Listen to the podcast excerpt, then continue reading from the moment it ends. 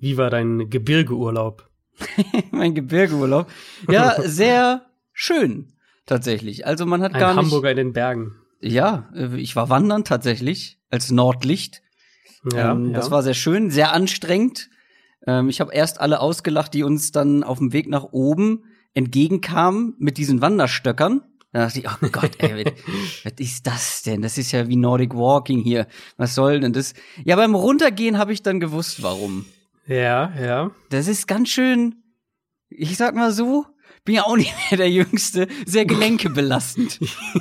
Also das Oh habe ich, das habe ich Oh noch je. gemerkt die nächsten zwei Tage. Diesen We der Weg hoch ist eigentlich eine geile sportliche Herausforderung.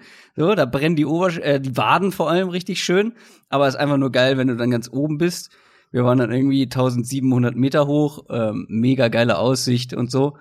Ähm, aber der Weg nach unten, ja, das war kein Spaß mehr. Ja, geht halt in die Knie, ne? Geht Das, in die äh, Knie, auf die Sprunggelenke. Wir hatten natürlich auch keine richtigen Wanderstiefel, sondern nur Sportschuhe mit Profil. Ja, da hat uns wahrscheinlich auch jeder richtige Wanderer ausgelacht. Ich wollte gerade sagen, die haben euch ausgelacht. Ja, vermutlich. Ja, ähm, das ging, ging ganz schön auf die Gelenke, du. Aber du hast ja sicher runtergeschafft. Ja, absolut. Ein paar Mal schön weggerutscht, aber alles glimpflich ausgegangen. Ja, also.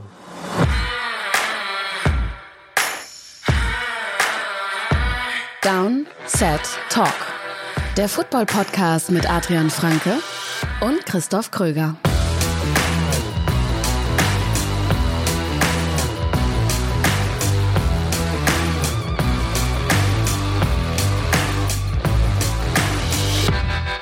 Herzlich willkommen zu einer neuen Folge Downset Talk. Heute am 28. Mai 2020, natürlich an einem Donnerstag. Das ist der offizielle NFL-Podcast von The Zone und Spox. Mit mir Christoph Gröger, dem Gipfelstürmer und Adrian Franke. Einen wunderschönen guten Tag. Ja, was haben wir heute geplant? Wir wagen doch noch mal einen Blick zurück. Wir waren ja letzte Woche schon eher so im Blick in die Zukunft, aber wir gucken dann doch noch mal auf die hinter uns liegende Offseason. Wir haben ja nach der vergangenen Saison mal wieder Awards verliehen und heute verleihen wir Off-Season Awards in den unterschiedlichsten Kategorien. Ihr dürft gespannt sein, denn auch einige kreative Kategorien von euch sind mit dabei, weil wir haben euch gefragt auf Twitter und Instagram, habt ihr vielleicht Ideen, wo wir einen Award oder in welchem Bereich wir einen Award verleihen könnten? Da kamen schöne Dinge. Wir haben ein paar davon rausgesucht. Und eine Kategorie ist von mir und von der weißt du noch gar nichts. Oh je. Nee, ist gar Ich nichts hoffe, Schlimmes. Hat, hat nichts mit, mit Bergen oder Wortspielen oder irgendwas zu tun. Nee, tatsächlich nicht. Ah, ein Glück. Ja. Ähm, ich habe vorhin mit Michael Klock ein bisschen geschrieben. Gut, das mache ich häufiger, aber er hat mir ganz interessante Infos geliefert. Michael Klock, nochmal zur Erinnerung, ist der Erfinder der Downset Talk Fantasy Football Bundesliga. Und der hat mir mal ein paar Zahlen geschickt, weil ich die letzte Woche nicht parat hatte und dann hier so ein bisschen rumgedruckst habe und gesagt habe, ja, es sind schon viele dabei. es sind jetzt tatsächlich 55 Ligen insgesamt mit 635 eingeladenen Spielern oder angemeldeten Spielern. Ist ganz wichtig, dass die Einladungen auch alle angenommen wer werden. Manche haben das vielleicht noch gar nicht gesehen. Also 635 Spieler können es aktuell maximal sein. Eine unfassbare Zahl, wie ich finde. Das ist wirklich, das ist wirklich eine brutale Zahl. Also ähm, war ja auch von Michael erst so ein Projekt, was er, glaube ich, sich so ein bisschen als kleines Hobby ausgesucht hat und äh, Vielleicht das auch unterschätzt hat. auch unterschätzt hat, dass das solche Dimensionen annimmt nach jetzt, wie lang ist es jetzt? Nicht mal ein Jahr, ne? Als er, als er das gestartet hat. Ähm, das ist natürlich, das ist natürlich super, aber freut uns natürlich total. Genau. Und wer da noch mitmachen will, ist, ist ja noch ein bisschen Zeit bis zur kommenden Saison, also auch noch Zeit, sich anzumelden. Der muss uns bei Patreon supporten, in unser Special Team kommen. Und wenn man da drin ist, dann kann man sich auch für die Downset Talk Fantasy Football Bundesliga anmelden. Wir haben jetzt auch schon eine absurd hohe Zahl, finde ich, äh, mit 1000, über 1550 Supportern bei Patreon. Also, Mhm. wenn ihr so weitermacht, dann können wir das hier bald hauptberuflich machen und noch mehr Content liefern, natürlich dann auch. Also ein großes Dankeschön an alle, die mit dabei sind. Und es sind auch diese Woche wieder welche mit dazugekommen. Besonderer Dank geht an Daniel Huleja. Halleluja. Äh, der ist mit 10 Dollar pro Monat am Start. Vielen, vielen Dank an euch alle. News aus der NFL. Was gab sonst so diese Woche? Wir haben ein paar News parat. Zum einen gibt's mal wieder eine neue Onside-Kick-Regel oder könnte es geben? Könnte es geben, wenn ihr es hört. Die Folge ist jetzt vom Timing her für uns leider ein bisschen unglücklich, weil die Abstimmung heute, also am Mittwoch, wenn wir aufnehmen, stattfindet. Äh, wenn ihr die Folge am Donnerstag hört, wisst ihr wahrscheinlich schon, ob die äh, Regel durchgewunken wurde oder nicht. 24 Teambesitzer müssen zustimmen, dass die Regel durchgeht. Äh, was ist der Vorschlag? Teams können mit diesem Vorschlag, mit dieser neuen Regel, also du kannst auch einen normalen Onside-Kick machen, der wird nicht abgeschafft, aber du hast die Möglichkeit, zweimal pro Spiel, ähm, nicht in der Overtime, aber eben zweimal pro Spiel in der regulären Spielzeit, statt eines Kickoffs, beziehungsweise eben statt eines Onside-Kicks, alternativ ein äh, Vierter und 15 Down ausspielen. Also vierter Versuch, 15 Yards an der mhm. eigenen 25-Yard-Line. Wenn du das schaffst, dann äh, hast du deinen, dann hast du quasi einen Drive, also wie wie wenn du einen Onside-Kick recovered hättest. Wenn du es nicht schaffst, bekommt der Gegner eben den Ball äh, tief in deiner Hälfte das Risiko also natürlich höher, weil von der eigenen 25 und eben nicht vom, vom Kickoff irgendwie Onside-Kick. Dafür eben aber auch die Chance mutmaßlich höher, also von den Quoten mhm, her. Mhm.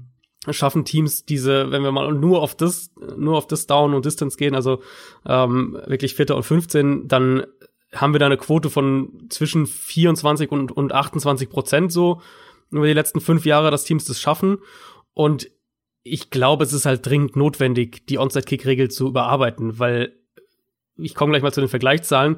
Also die Kickoff-Regeln wurden ja verändert 2018, um eben den Kickoff insgesamt auch ein bisschen sicherer zu machen, um diese Kollisionen nicht so hart werden zu lassen.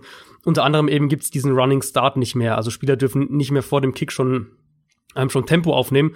Und das macht es natürlich wahnsinnig schwer, diese, diese kurzen Onside-Kicks zu recovern, weil du einfach mhm. als, als Onside-Kick-Team sozusagen kommst du halt nicht rechtzeitig zum Ball. Ähm, mit der neuen Regel dann 2018 waren es gerade mal noch ein bisschen über sieben Prozent der Onside-Kicks, die recovered wurden. Also Vergleich 4. und 15, irgendwas so zwischen 24 und 28 Prozent.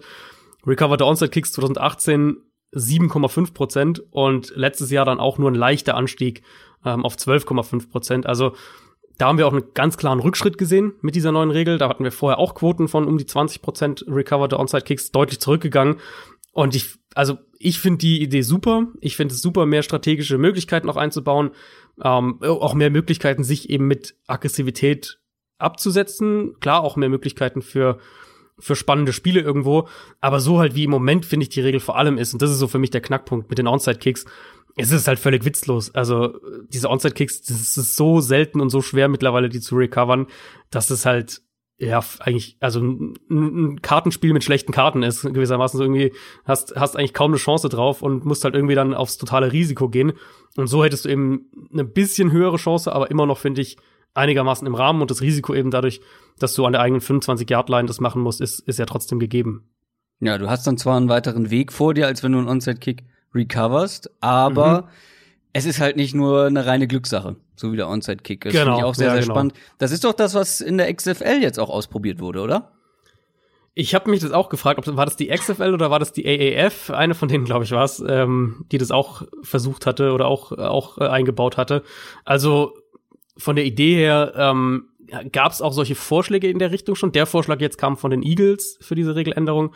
Ähm, es gab auch ähnlich, ich glaube, die Broncos hatten letztes Jahr auch schon mal eine, eine ähnliche Regelveränderung ähm, vorgeschlagen. Da wurde dann, äh, glaube ich, dann gar nicht drüber abgestimmt im Endeffekt. Aber das scheint mir eigentlich was zu sein. Und jetzt äh, kann es natürlich sein, dass wenn ihr die Folge hört, ist es schon, wurde es schon irgendwie knallhart abgeschmettert. Aber das kann natürlich sein, dass das was ist, ähm, was auch den Teambesitzern gefällt, weil es ja eben auch die Spiele halt spannender macht. Und was wollen Teambesitzer letztlich? Die wollen Geld verdienen. Und wenn halt ein Spiel noch mit 20 Punkten Rückstand im vierten Viertel, aber trotzdem spannend sein kann, weil du vielleicht so einen Onside-Kick, ähm, also diesen neuen Onside-Kick dann sozusagen, diesen vierten und 15 dir holst, dann äh, ist das ja auch für Owner interessant. Dann kommen wir zu den Seattle Seahawks. Die haben nämlich auf ihrer Lieblingsposition mal wieder was gemacht und haben sich, surprise, surprise, einen Veteran Running Back verpflichtet. Ja, Carlos Hyde, äh, auch eigentlich keinen schlechten, mit einem Jahr bis zu vier Millionen Dollar. Wollten wohl erst Devonta Freeman haben, der äh, aber mit dem Angebot offenbar nicht zufrieden war, das die Seahawks ihm gemacht haben, wo ich mich ehrlich gesagt auch frage, was Devonta Freeman denkt, wo er denn so ein besseres Angebot irgendwie jetzt noch herbekommt. Aber der scheint wohl auch gewillt zu sein, die kommende Saison gar nicht zu spielen, um dann wieder das Jahr danach zurückzukommen. Mhm. Ob das so der richtige Weg ist, mhm. ähm, darf man sich ja auch hinterfragen. Aber also Carlos Hyde hatten wir ja auch ein, zwei Mal genannt, so bei, zumindest bei den Free Agency Folgen. Das ist ja halt so genau dieser Back, den du zu dem Zeitpunkt im Jahr, Draft ist durch, der Großteil der Free Agency ist durch, aber der ist halt immer noch zu haben. Das ist eigentlich genau der Back, den du dann dir holen willst. So ein absolut solider Back und ähm, Seahawks zeigen natürlich auch nochmal, dass sie, äh, dass sie da die Prioritäten setzen. Also du hast jetzt schon wieder ein Backfield mit mit Chris Carson, mit Richard Penny, dann Travis Homer letztes Jahr gedraftet, dieses Jahr noch äh, in der vierten Runde DJ Dallas gedraftet. Also schon echt einiges an an Running Back äh, Potenzial auch wieder auch da. Ich denke, sie waren auch so ein bisschen von der letzten Saison noch gebrandmarkt, wo ja sich dann Penny und Carson verletzt haben, dann Marshall Lynch zurückgeholt haben und die sind ja auch, also gerade Carson ist ja halt auch echt so anfälliger für Verletzungen, aber man kann, denke ich, schon das, was du jetzt auch eben gerade gesagt hast, man kann schon ein bisschen den, die, wieder mal so das Fazit ziehen, dass sich da am generellen Ansatz nichts, nichts ändern wird. Die werden weiter den Ball laufen wollen und für die ist das halt der Weg, den sie gehen wollen, um dann eben Russell Wilson mehr so als Komplementärspieler zu haben. Ja, ich weiß auch nicht, ob man sich da als Seahawks-Fan jetzt freuen sollte. Klar, Carlos Hyde ist eigentlich ein richtig sicherer, konstanter Runner. Und vielleicht hat man da auch so noch ein bisschen die, die Fumbles von einem Chris Carson im Hintergrund. Ich glaube, mhm. da ist mhm. man auch so ein bisschen ja, sicherer stimmt. jetzt unterwegs. War auf jeden Fall der richtige Moment, Chris Carson äh, in der Dynasty Fantasy Liga abzugeben, wegzutraden. Ja, ich, also ich überlege jetzt auch so gerade, wenn ich jetzt auf dieses Depth Chart schaue, ja, wer ist, ist Carlos Hyde der beste Back eigentlich, oder? Also Carson ist naja, halt ein super Contact Runner und die, ja, die Seahawks lieben halt diesen Runner-Typen, diesen Contact Runner, ähm, der halt Yards auch noch wirklich nach Kontakt selber kreiert. Das war ja eigentlich so Teil wirklich ihrer Identität, seit sie eigentlich Marshawn Lynch hatten. Deswegen, das ist natürlich Carsons Spezialität, aber wenn ich jetzt das Gesamtpaket sehe, ja, würde ich fast sagen, dass, dass, äh, dass Carlos Hyde jetzt der beste Back bei denen ist. Ja, Chris Carson, ja, wie du schon sagst, ein richtig, richtig guter Contact Runner, aber auch immer wieder mit Fumbles und dann auch so ein paar mhm. inkonstanten Spielen mit dabei. Ja. Ja, vielleicht wird das so ein, vielleicht wird es tatsächlich mal ein Committee. Also, Gut, ich weiß auch nicht, sein, was ja. man an Rashad Penny noch findet. Ich glaube, den, ich weiß nicht, ob sie den schon aufgeben. Ich meine, war ein First-Round-Pick, ne? Also. Mhm, aber hat halt nichts gezeigt. Was, hat wirklich nichts gezeigt. Kommt jetzt, glaube ich, ins dritte Jahr. Ja, so Dann DJ Dallas, den werden sie auch nicht ohne Grund in der vierten Runde gedraftet haben. Also. Der wird halt vor allem die Receiving Back Rolle übernehmen, denke ich. Wobei das ja auch eigentlich eine Rolle für Travis Homer ist. Also pff, das ist alles jetzt irgendwie doppelt und dreifach gemischt. Was glaubst ja. du, mit wie viel Backs in die Saison gehen? Ähm, ja, ich würde schon sagen mit fünf, oder? also Carson, du, gut, sicher vielleicht, kriegen sicher. Sie, vielleicht kriegen sie Penny noch irgendwie weg. Ähm, Glaubst und, du? Ja, gut, irgendwie noch weggetradet oder so. Also viel kriegst du nicht da, aber, aber vielleicht schaffst du das noch irgendwie. Ähm, aber dann, so, wenn sie den nicht traden, würde ich fast sagen, dass Carson, Penny und Hyde gesetzt sind. DJ Dallas wahrscheinlich auch und Travis Homer, hätte ich jetzt irgendwie auch gesagt, oder? Also ich glaube, das nicht, ist für mich der eher, ich, also für mich ist, glaube ich, Travis Homer der Ja, Homer wäre der, der erste Streichkandidat. Ja. Es sei denn halt, du kriegst für Penny noch was, Trade, ja, Trade-mäßig. Boah, weiß ich nicht, ob man da traden sollte, also gut. Aber nee, nee, ja. NFL-Teams machen das ja auch gerne mal. Ja, und du weißt nie, was sich, äh, wo sich irgendwer verletzt und dann sich denkt, boah, jetzt äh, müssen wir noch was auf Running Back machen. Das da, da würde ich lieber günstig einen Devonta Freeman verpflichten, tatsächlich. Ja, der ist ja wahrscheinlich nicht günstig. naja, irgendwann muss er ja günstig sein, wenn er merkt, er kriegt nirgendwo anders das Angebot, ja, ich hab, was er Ja, ich habe auch schon, also ich habe wirklich diese Woche gelesen, dass er, dass er ernsthaft überlegt, die Saison auszusitzen und gar nicht zu spielen. Apropos Dynasty-Team, den hab ich noch im Roster. Das wäre schön, wenn der noch äh, dieses Jahr irgendwo unterkommen könnte. Aber wir bleiben noch mal eben bei den Seahawks. Ich habe tatsächlich ja ein sehr wildes Gerücht in meinen Notizen stehen. Willst du wirklich darüber sprechen? ich würde es nicht machen, wenn es nicht von einer halbwegs vernünftigen Quelle kommen würde. Mhm. Und zwar? also das Gerücht kommt von ESPN Seattle äh, und das Gerücht geht in die Richtung, dass Russell Wilson sehr, sehr gerne es sehen würde, dass die Seahawks Antonio Brown verpflichten. Ähm, mein erster Gedanke dazu war, wie Seahawks-Fans das sehen würden. Also ich finde, Seahawks-Fans sind ja auch so eine, das ist so eine spannende, so eine spannende Hass-Liebe-Beziehung irgendwie, weil, ähm, weil auf der einen Seite hast du immer so ein, irgendwie so ein Team, was eigentlich jedes Jahr Richtung Playoffs geht oder zumindest lange um die Playoffs mitspielt. Du hast einen super Quarterback. Pete Carroll hat auch wirklich schon viel erreicht mit dem Team, aber dann musst du ihn halt doch irgendwie wieder hinterfragen für, für gerade so sein, sein Ingame-Coaching und, und so seinen generellen, was er von der Offense halt auch haben will. Das ist schon immer so ein, glaube ich, so ein Zwiespalt irgendwie für Seahawks-Fans. Und dann ist es ja auch immer dieses, ähm, haben wir genug für die Offense gemacht? Haben wir genug Waffen für Russell Wilson? Auf der anderen Seite, jetzt gerade dieses Jahr so diese Diskrepanz zwischen, okay, wir haben zwar offensiv was gemacht, jetzt mit, mit äh, gerade auch den Titans, die sie, also Greg Olson allen voran geholt haben, aber auch im Draft nochmal. Ähm, müssten wir eigentlich mehr für die Defense machen, immer so dieses Hin und Her. Deswegen würde es mich ja, jetzt da tatsächlich interessieren, vielleicht können ja ein paar Seahawks-Fans äh, in die Kommentare schreiben, wie sie das finden würden, weil Antonio Brown natürlich ein, also ein unheimlich heißes Eisen wäre in jeder Hinsicht. Äh, es gibt ja auch noch die Option, dass Josh Gordon zurückkommt. Und das scheint auch denkbar zu sein, dass der dann in Seattle bleiben könnte. Der, der versucht jetzt da seine Spielberechtigung wieder zu erhalten und, und soll sich auch in Seattle sehr wohl gefühlt haben. Also so George Gordon, Antonio Brown sind ja schon so Namen, wo du jetzt erstmal sagst, aus sportlicher Sicht können natürlich super sein mit Metcalf und Lockett, aber gerade Brown willst du den in deinem Team überhaupt haben? Selbst wenn er nur die Nummer drei wäre, theoretisch als Receiver. Ja, und will Antonio Brown eine Nummer drei sein? Klar, er hat wahrscheinlich jetzt nicht mehr so die große Auswahl, ja, aber trotzdem, halt. du musst halt, also wir gehen jetzt mal davon aus, dass die Seahawks sehr viel mit zwei Titans spielen wollen wenn wir mhm. uns angucken, wen die so im Roster haben, würde bedeuten, Antonio Brown wäre halt wirklich die dritte Wahl, kommt bei Three Receiver Sets aufs Feld oder halt einer der beiden, Lockett oder Metcalf muss runter und das würde ich mir halt dann noch mal überlegen, ob ich das will. Weiß ich nicht und dazu dann noch diese Personalie, boah, bin ich irgendwie, ja, ich bin, ich hab's ja schon so anmoderiert, ne? Also es ist ein wildes Gerücht ja, kommt vielleicht aus einer ganz guten Quelle, aber da würde ich dann doch noch mal erstmal die Füße stillhalten, bevor ich mir dann ja, ich, also, weitere Gedanken drüber mache. Ich würde äh, ich würde jetzt auch nicht äh, ihn, um in deiner in deiner äh, Analogie zu bleiben, ich würde jetzt auch nicht ihn direkt immer in eine Fantasy Liga holen. Aber wenn sozusagen ja, doch, das, also in eine Dynasty Liga, da sollte okay. man ja, da sollte man ihn sich vielleicht schon noch mal auf die Karte ähm, setzen ich meine, wenn da, wenn da was dran ist, und jetzt, wie gesagt, also ESPN Seattle würde ich jetzt zumindest mal ein bisschen was drauf geben, wenn da irgendwas dran ist, dass Russell Wilson ihn haben will, dann hast du ja schon mal so. Es kann ja sein, dass er ihn haben will. Genau, dann hättest du aber schon mal so den, den, nee, nee, klar, nee, aber dann hättest du schon mal so den größten Fürsprecher, den du in dieser Offense haben kannst. Ja. Und es gibt ja auch äh, Berichte, dass der wohl unter anderem zum Beispiel mit einem Geno Smith wohl ganz gut befreundet ist, Antonio Brown jetzt, ähm, der Backup-Quarterback in Seattle. Also vielleicht ist da irgendwie was dran, dass es da eben so ein paar ähm, so ein paar Connections gibt. Und ich meine, Pete Carroll, das wäre jetzt nicht der erste, sagen wir mal so vielleicht ein bisschen irgendwie kontroverse Spieler, glaube ich, mhm. den, wo Pete Carroll sagt, äh, mit dem versuchen wir es. Ja, ich bin gespannt, ob aus dieser Storyline wirklich was wird.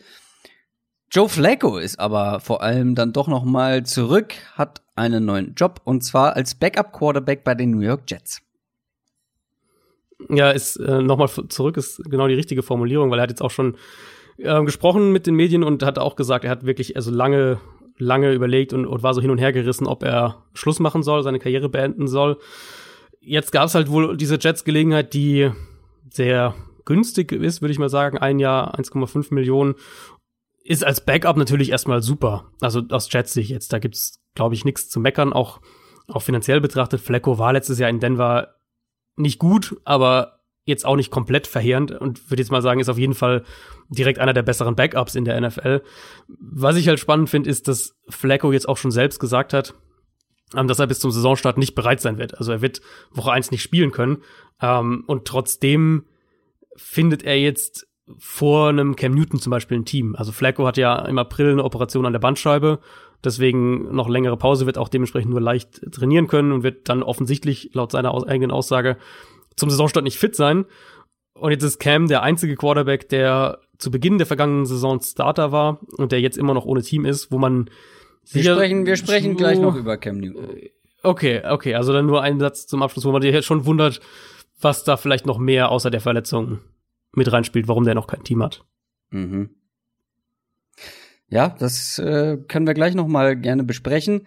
Wir bleiben aber noch mal erstmal bei den Quarterbacks und gehen rüber zu den Chicago Bears und der Quarterback-Situation. Da gibt's, wie wir dachten, eigentlich vermutlich kein Duell, dass Nick Foles da jetzt der Starting Quarterback ist, aber es gibt offensichtlich doch ein Duell zwischen ihm und Mitch Trubisky und das wird sich wohl angeblich erst in der Preseason entscheiden, wer letztendlich der Starting Quarterback bei den Bears ist, wenn es denn eine Preseason gibt.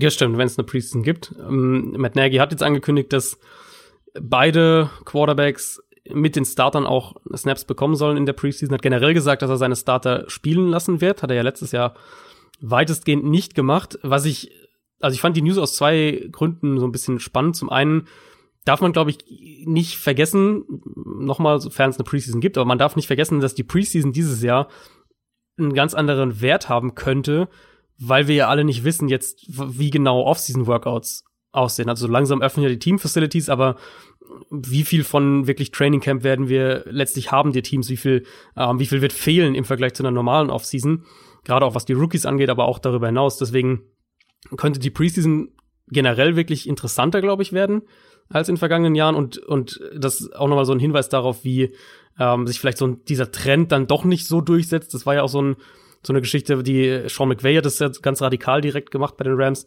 dass seine Starter dann irgendwie gar nicht gespielt haben und dann haben es auch einige andere Coaches eben gemacht wie die Bears, wie Matt Nagy, vielleicht dieser Trend sich doch nicht so ganz durchsetzt. Cliff Kingsbury hat es auch schon gesagt, er ähm, hat es im Nachhinein, war das ein Fehler oder hat sieht es als Fehler ein, dass er in der, in der Preseason nicht genug von seinen Sachen auch einstudiert hat und dann eben zu viel noch irgendwie roh war, als die Regular Season losging.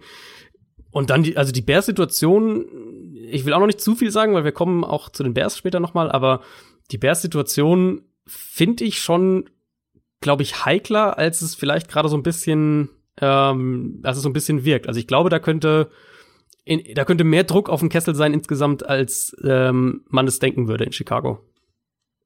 Hm. Also du meinst für alle Beteiligten, also mhm, ja. auch für ja. Coaches und Verantwortliche.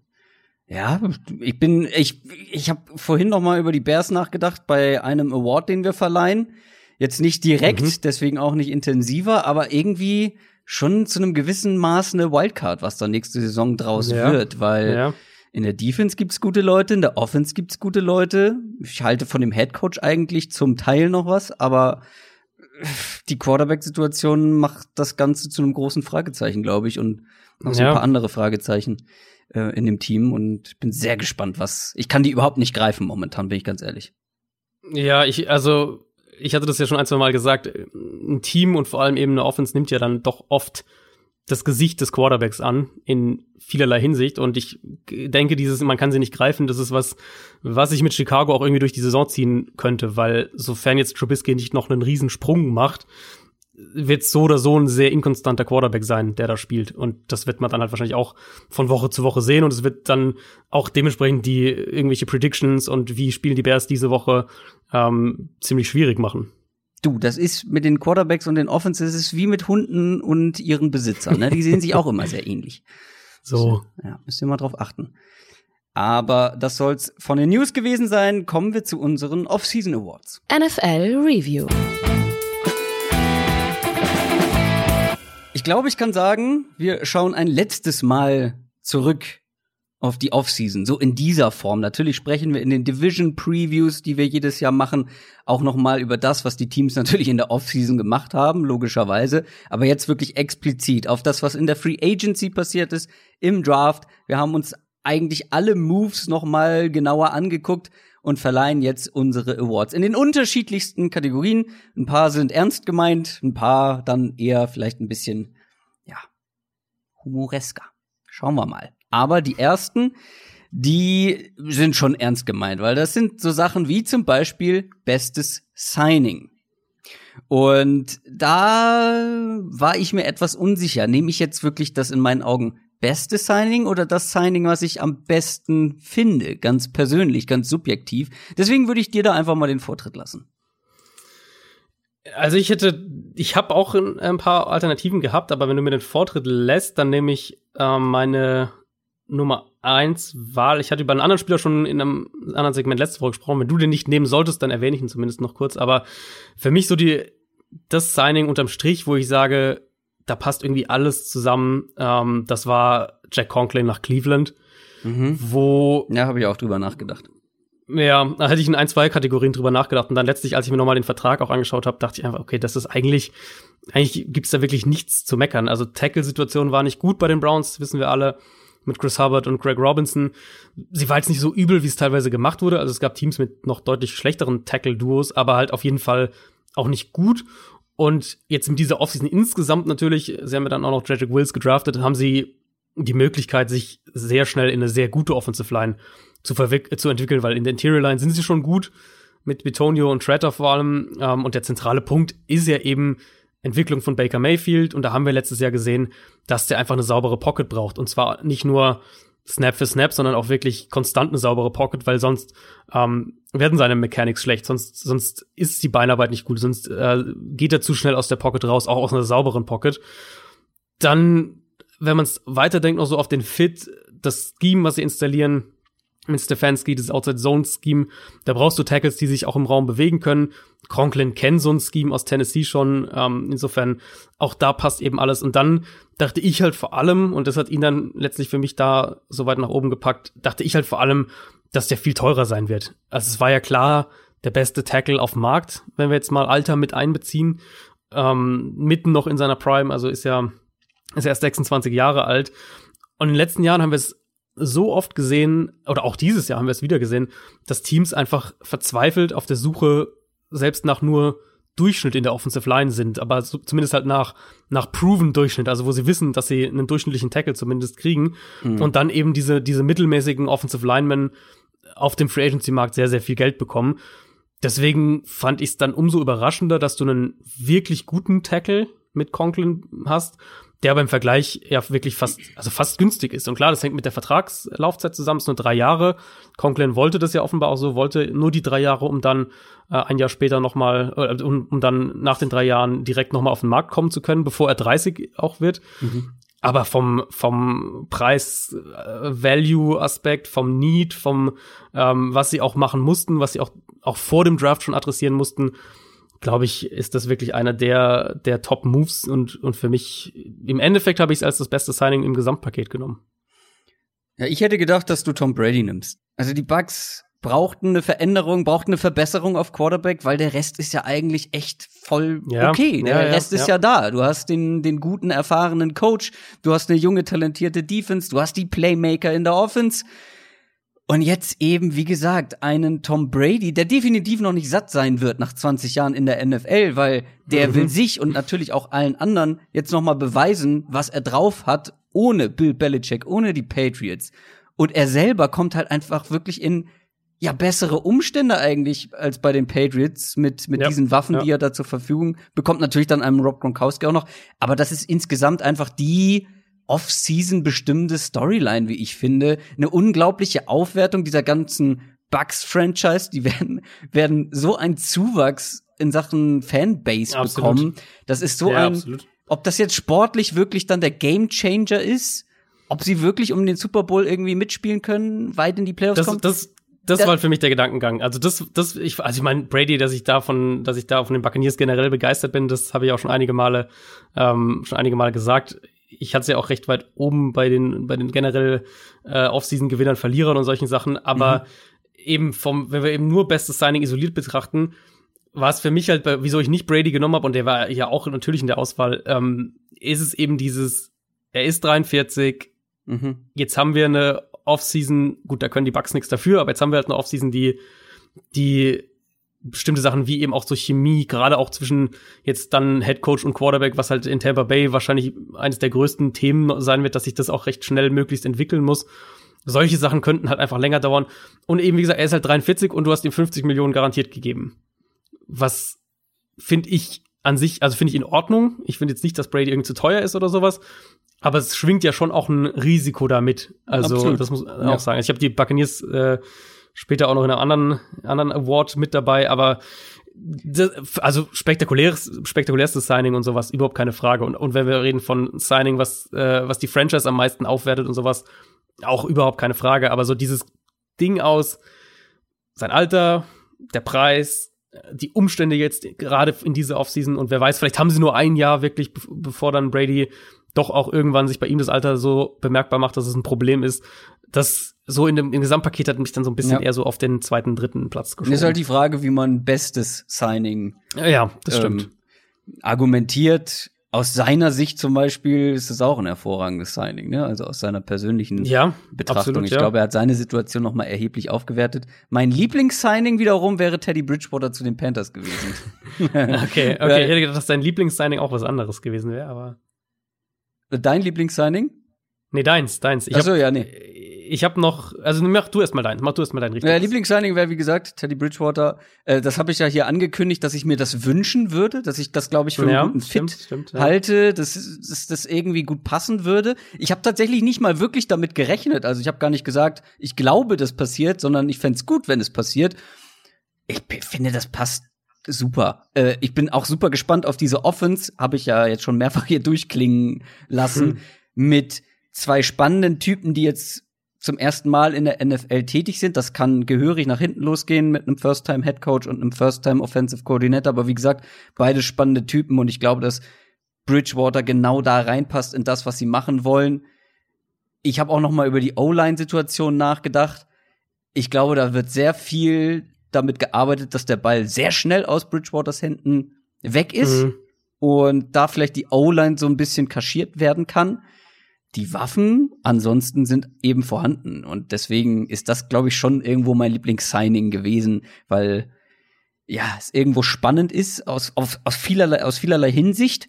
Und ähm, für Teddy Bridgewater auch, glaube ich, eine sehr gute Situation am Ende. Das stimmt, für ihn, für ihn auf jeden Fall. Das ist für mich so ein Signing, was irgendwie so im, im, irgendwo im Mittelfeld steht, glaube ich, weil ich da halt, klar, es kann eine Chance sein. Also ich finde es auch generell nicht schlecht, dass du versuchst da deinen Quarterback irgendwie zu finden, vielleicht für eine, für eine längere Zeit auch. Auf der anderen Seite auch hier drei Jahre, 63 Millionen, fast 35 Millionen garantiert, ist natürlich auch nicht wenig. Also du bist eigentlich zwei Jahre bist du schon fix an ihn gebunden. Finde ich jetzt nicht schlecht, aber finde ich jetzt auch nicht so gut, dass ich ihn dann ähm, dann ganz oben für bestes Signing hätte. Aber ich habe also ich habe glaube ich auch noch mehr die die Vertragsaspekte mhm. in meiner Bewertung angenommen. Deswegen habe ich also ich habe noch zwei andere Namen, wo ich, über die wir auch schon zumindest zum Teil gesprochen haben. Also Sanders zu den Saints ist für mich ja. immer noch einer der ja, ja. Top-Deals generell. Ähm, ich habe heute Nacht geträumt, Jahre. dass die, dass die Saints Michael Thomas traden. Tatsächlich. ich habe es wirklich geträumt und bin, das ist ich glaube, ich bin so sogar davon aufgewacht. das ist nur, weil der so viel auf Social Media gerade ist und, und mit allen sich anlegt. Ähm, genau, auch hier finanziell natürlich ein super Deal. Zwei Jahre 24 Millionen, nur 10 Millionen garantiert. Und dann im Vakuum betrachtet, weil ich komme da auch noch mal später dazu, aber im Vakuum betrachtet, Chris Harris zu den Chargers finde ich auch ein super Deal für mhm. auch nur für zwei Jahre nicht mal 10 Millionen garantiert und muss da nicht mal die Nummer eins sein in der Secondary. Also, wenn wir davon reden, eben welches Team also die beste Coverage Unit mit Chris Harris, muss man die Chargers da, glaube ich, also wenn es nicht an eins, dann mal mindestens Top 3 irgendwie reinpacken. Kommen wir zur nächsten Kategorie. Und das ist natürlich, wenn wir das beste Signing haben, muss auch bester Trade mit dabei sein. Und wir haben uns aber gesagt, komm, wir lassen DeAndre Hopkins raus. Ich glaube, das ist für uns beide der beste Trade der Offseason mhm. gewesen. Lass uns was anderes machen. Ich hätte hier eine kleine Überraschung. Oder oh, vielleicht okay, einen, den man. Okay. Ich habe zwar schon hin und wieder mal gedroppt, dass ich das ein super Move fand, aber das ist tatsächlich am Ende mein aus meiner Sicht der, ja, vielleicht beste Trade gewesen aus drei Gründen. Das Upgrade, was er im Vergleich zu dem, was das Team auf seiner Position davor hatte, was er da bietet. Der Preis. Und ähm, natürlich auch vielleicht ein bisschen im Hinterkopf, dass wir uns nicht doppeln, weil ich glaube, den hast du nicht okay. in Betracht gezogen. also ich habe ich hab, äh, einen, also wir können so sagen, Hopkins wäre sozusagen unsere Nummer eins jeweils gewesen in dem Sinne, dann hätte ich eine Nummer zwei und eine Nummer drei. Also du kannst ruhig zuerst machen, ich hätte eine, notfalls eine Alternative. Hast du eine Idee, wen ich, wen ich meine? Also, ich weiß nicht, ob du über den schon mal geredet hattest, aber vielleicht ein Jorel Casey. Ah, 100 Punkte. Ah, vollkommen richtig. Das, wäre das ist nämlich meine Nummer drei gewesen. Defensive Tackle Jorel Casey von den Titans zu den Broncos. Jarrell Casey mhm. ist zwar schon 30, aber einfach die Konstanz in Person. Also ich hatte das schon mal irgendwann in der Offseason nachgeguckt, aber das ist wirklich beeindruckend, wie konstant er einfach in den letzten Jahren gespielt hat. Ich habe es mal ausgerechnet, in den letzten sieben Jahren hatte der einen Schnitt von knapp 51 Quarterback Pressures pro Saison. Mal ein bisschen mehr, mal ein bisschen weniger, aber drei Jahre in Folge übrigens genau 51. Hm. Mit 51 Quarterback Pressures wärst du konstant in den letzten Jahren unter den Top 10 Defensive Tackles oder Top 11 Defensive Tackles der Liga gewesen. Also wirklich, das spielt sich auf einem sehr hohen Niveau ab. Und er ist, glaube ich, ein enormes Upgrade für die Broncos eben auf dieser Position. Shelby Harris und Draymond Jones hatten letztes Jahr zusammen 51, genau 51 Quarterback Pressures. Und er wird da natürlich dann auch den Edge Rushern die Arbeit erleichtern mit seiner Dominanz vielleicht in der Mitte. Er muss gar nicht so der, er muss ja nicht der Aaron Donald Verschnitt sein, aber er muss für konstanten Druck in der Mitte sorgen und das ist das, was er die letzten Jahre eigentlich immer gemacht hat. Und dann profitiert da ein Von Miller von, dann profitiert da ein Bradley Chubb von, die ganze Defense und, wie ich schon gesagt habe, der Preis. Die haben einen siebten Rundenpick ja, ja. bezahlt. Ja, klar, er ist nicht mehr der allerjüngste, aber für einen Calais Campbell wird, glaube ich, mehr gezahlt und der ist drei Jahre älter. Ähm, ja, siebten Rundenpick war ja auch nur dann verfügbar, weil die Titans den Vertrag halt loswerden wollten, wo ich ja dachte, dass Tennessee eben Platz für Jadavian Clowney schaffen will. Kann ja noch passieren, der ist ja immer noch zu haben. Aber so an sich eben reißt du ja aus Titans Sicht schon auch so ein Team, wo du dich selber ja jetzt im, im Titelfenster siehst, letztes Jahr im Championship Game warst, reißt du da schon so eine Säule aus dieser Front raus. Und weil du jetzt den Pass Rush angesprochen hast, das wäre so der Part, wo er, denke ich, letztes Jahr schon so ein bisschen nachgelassen hat, was ja. Pass Rush insgesamt angeht. Waren unter ähm, 51, das stimmt, ja. Ja, genau. Und das auch mit, ich glaube auch mit einer recht hohen Anzahl an, an Pass Rush Snaps. Also hat, war generell nicht mehr so effizient. Aber was du gesagt hast, eben, würde ich halt genauso auch umdrehen. Ähm, er wird den, den Edge Rushern helfen, aber die werden ihm natürlich auch helfen. Und jetzt ja, ist Tennessee ja. da nicht irgendwie mega schlecht aufgestellt oder sowas, aber Vaughn Miller und, und Bradley Chubb ist ja schon so eins der fünf, sechs besten Edge Rusher Duos Absolut. in der Liga und, und da wirst du im Zentrum natürlich auch profitieren. Also das für mich, das wäre für mich die Nummer drei gewesen. Ähm, fand ich auch einen, einen sehr guten Move mit dem Siebtrunden-Pick, also selbst wenn du den Vertrag loswerden willst, hätte ich gedacht, dass du da wenigstens einen Fünftrunden-Pick oder sowas noch bekommst. Lass mich raten, in der, unter deinen ersten beiden ist auch ein Stefan Dix dabei. Nein, tatsächlich Was? nicht. Ähm, weil ich den Dix-Trade, den Dix-Trade hatte ich bei einer anderen Kategorie überlegt. Kann man ja, ähm, kann ich ja kurz sagen, also weil ich den Dix-Trade sehr, sehr fair fand, ehrlich gesagt. Also für beide Seiten. Ah, ich fand, das okay, war ein okay, okay. Mhm. ziemlich fairer Trade. Deswegen war das jetzt für mich keiner so, wo ich sage, da ist jetzt irgendwie hier ein Team, was den, den Deal mega gewonnen hat oder sowas. Das fand ich an sich für beide Seiten in Ordnung. Ähm, ich habe den genommen, den du gerade schon angesprochen hast, nämlich Calais Campbell für einen Fünftrunden-Pick nach Baltimore als meine Nummer zwei. Ja, ähm, der, ja, der ist auch gut, aber da ist halt also, auch, ja. Mach, also Campbell finde ich ist halt, Campbell an dem Punkt ist, finde ich schon halt ein deutlich besserer Spieler als Casey. Ja. So, wenn wir jetzt, also die letzten fünf, sechs Jahre würde ich fast sagen, das ist so einer der vier, fünf, sechs von der, von der Öffentlichkeit, so von der Masse am, am meisten unterschätzten Spieler in der NFL. Der war in Arizona schon einer der besseren Interior Linemen in der Liga. Und jetzt die drei Jahre in Jacksonville waren halt wirklich konstant Elite-Level im Prinzip. Und das hat er so über, über so einen langen Zeitraum auch noch nicht gehabt und halt vor ihm, bei ihm, wenn wir sagen, Casey so Pass Rush bisschen nachgelassen. Bei Campbell war halt drei Jahre jetzt und davor auch die ein, zwei Jahre, die letzten in Arizona, war er als Pass Rusher halt extrem stark und gegen den Run ist er sowieso einer der besten Defensive Linemen in der Liga. Vom, von der Idee her denke ich, ist auch hier relativ selbsterklärend. Jaguars halt im Umbruch, Campbell ist 33, wollte noch mal ähm, einen neuen Vertrag für ein, zwei Jahre. Jacksonville wird eine Weile brauchen, bis die wieder um die Playoffs mitspielen. Insofern jetzt da, glaube ich, für beide Seiten nicht viel Sinn gegeben, Sinn ergeben, da noch mal jetzt einen neuen Vertrag rauszuhauen. Deswegen auch nur in Anführungszeichen dann der Fünftrunden-Pick, was ich für Campbell dann aus Ravens Sicht wiederum voll in Ordnung finde. Die haben ihm jetzt den Vertrag gegeben für, für ein weiteres Jahr.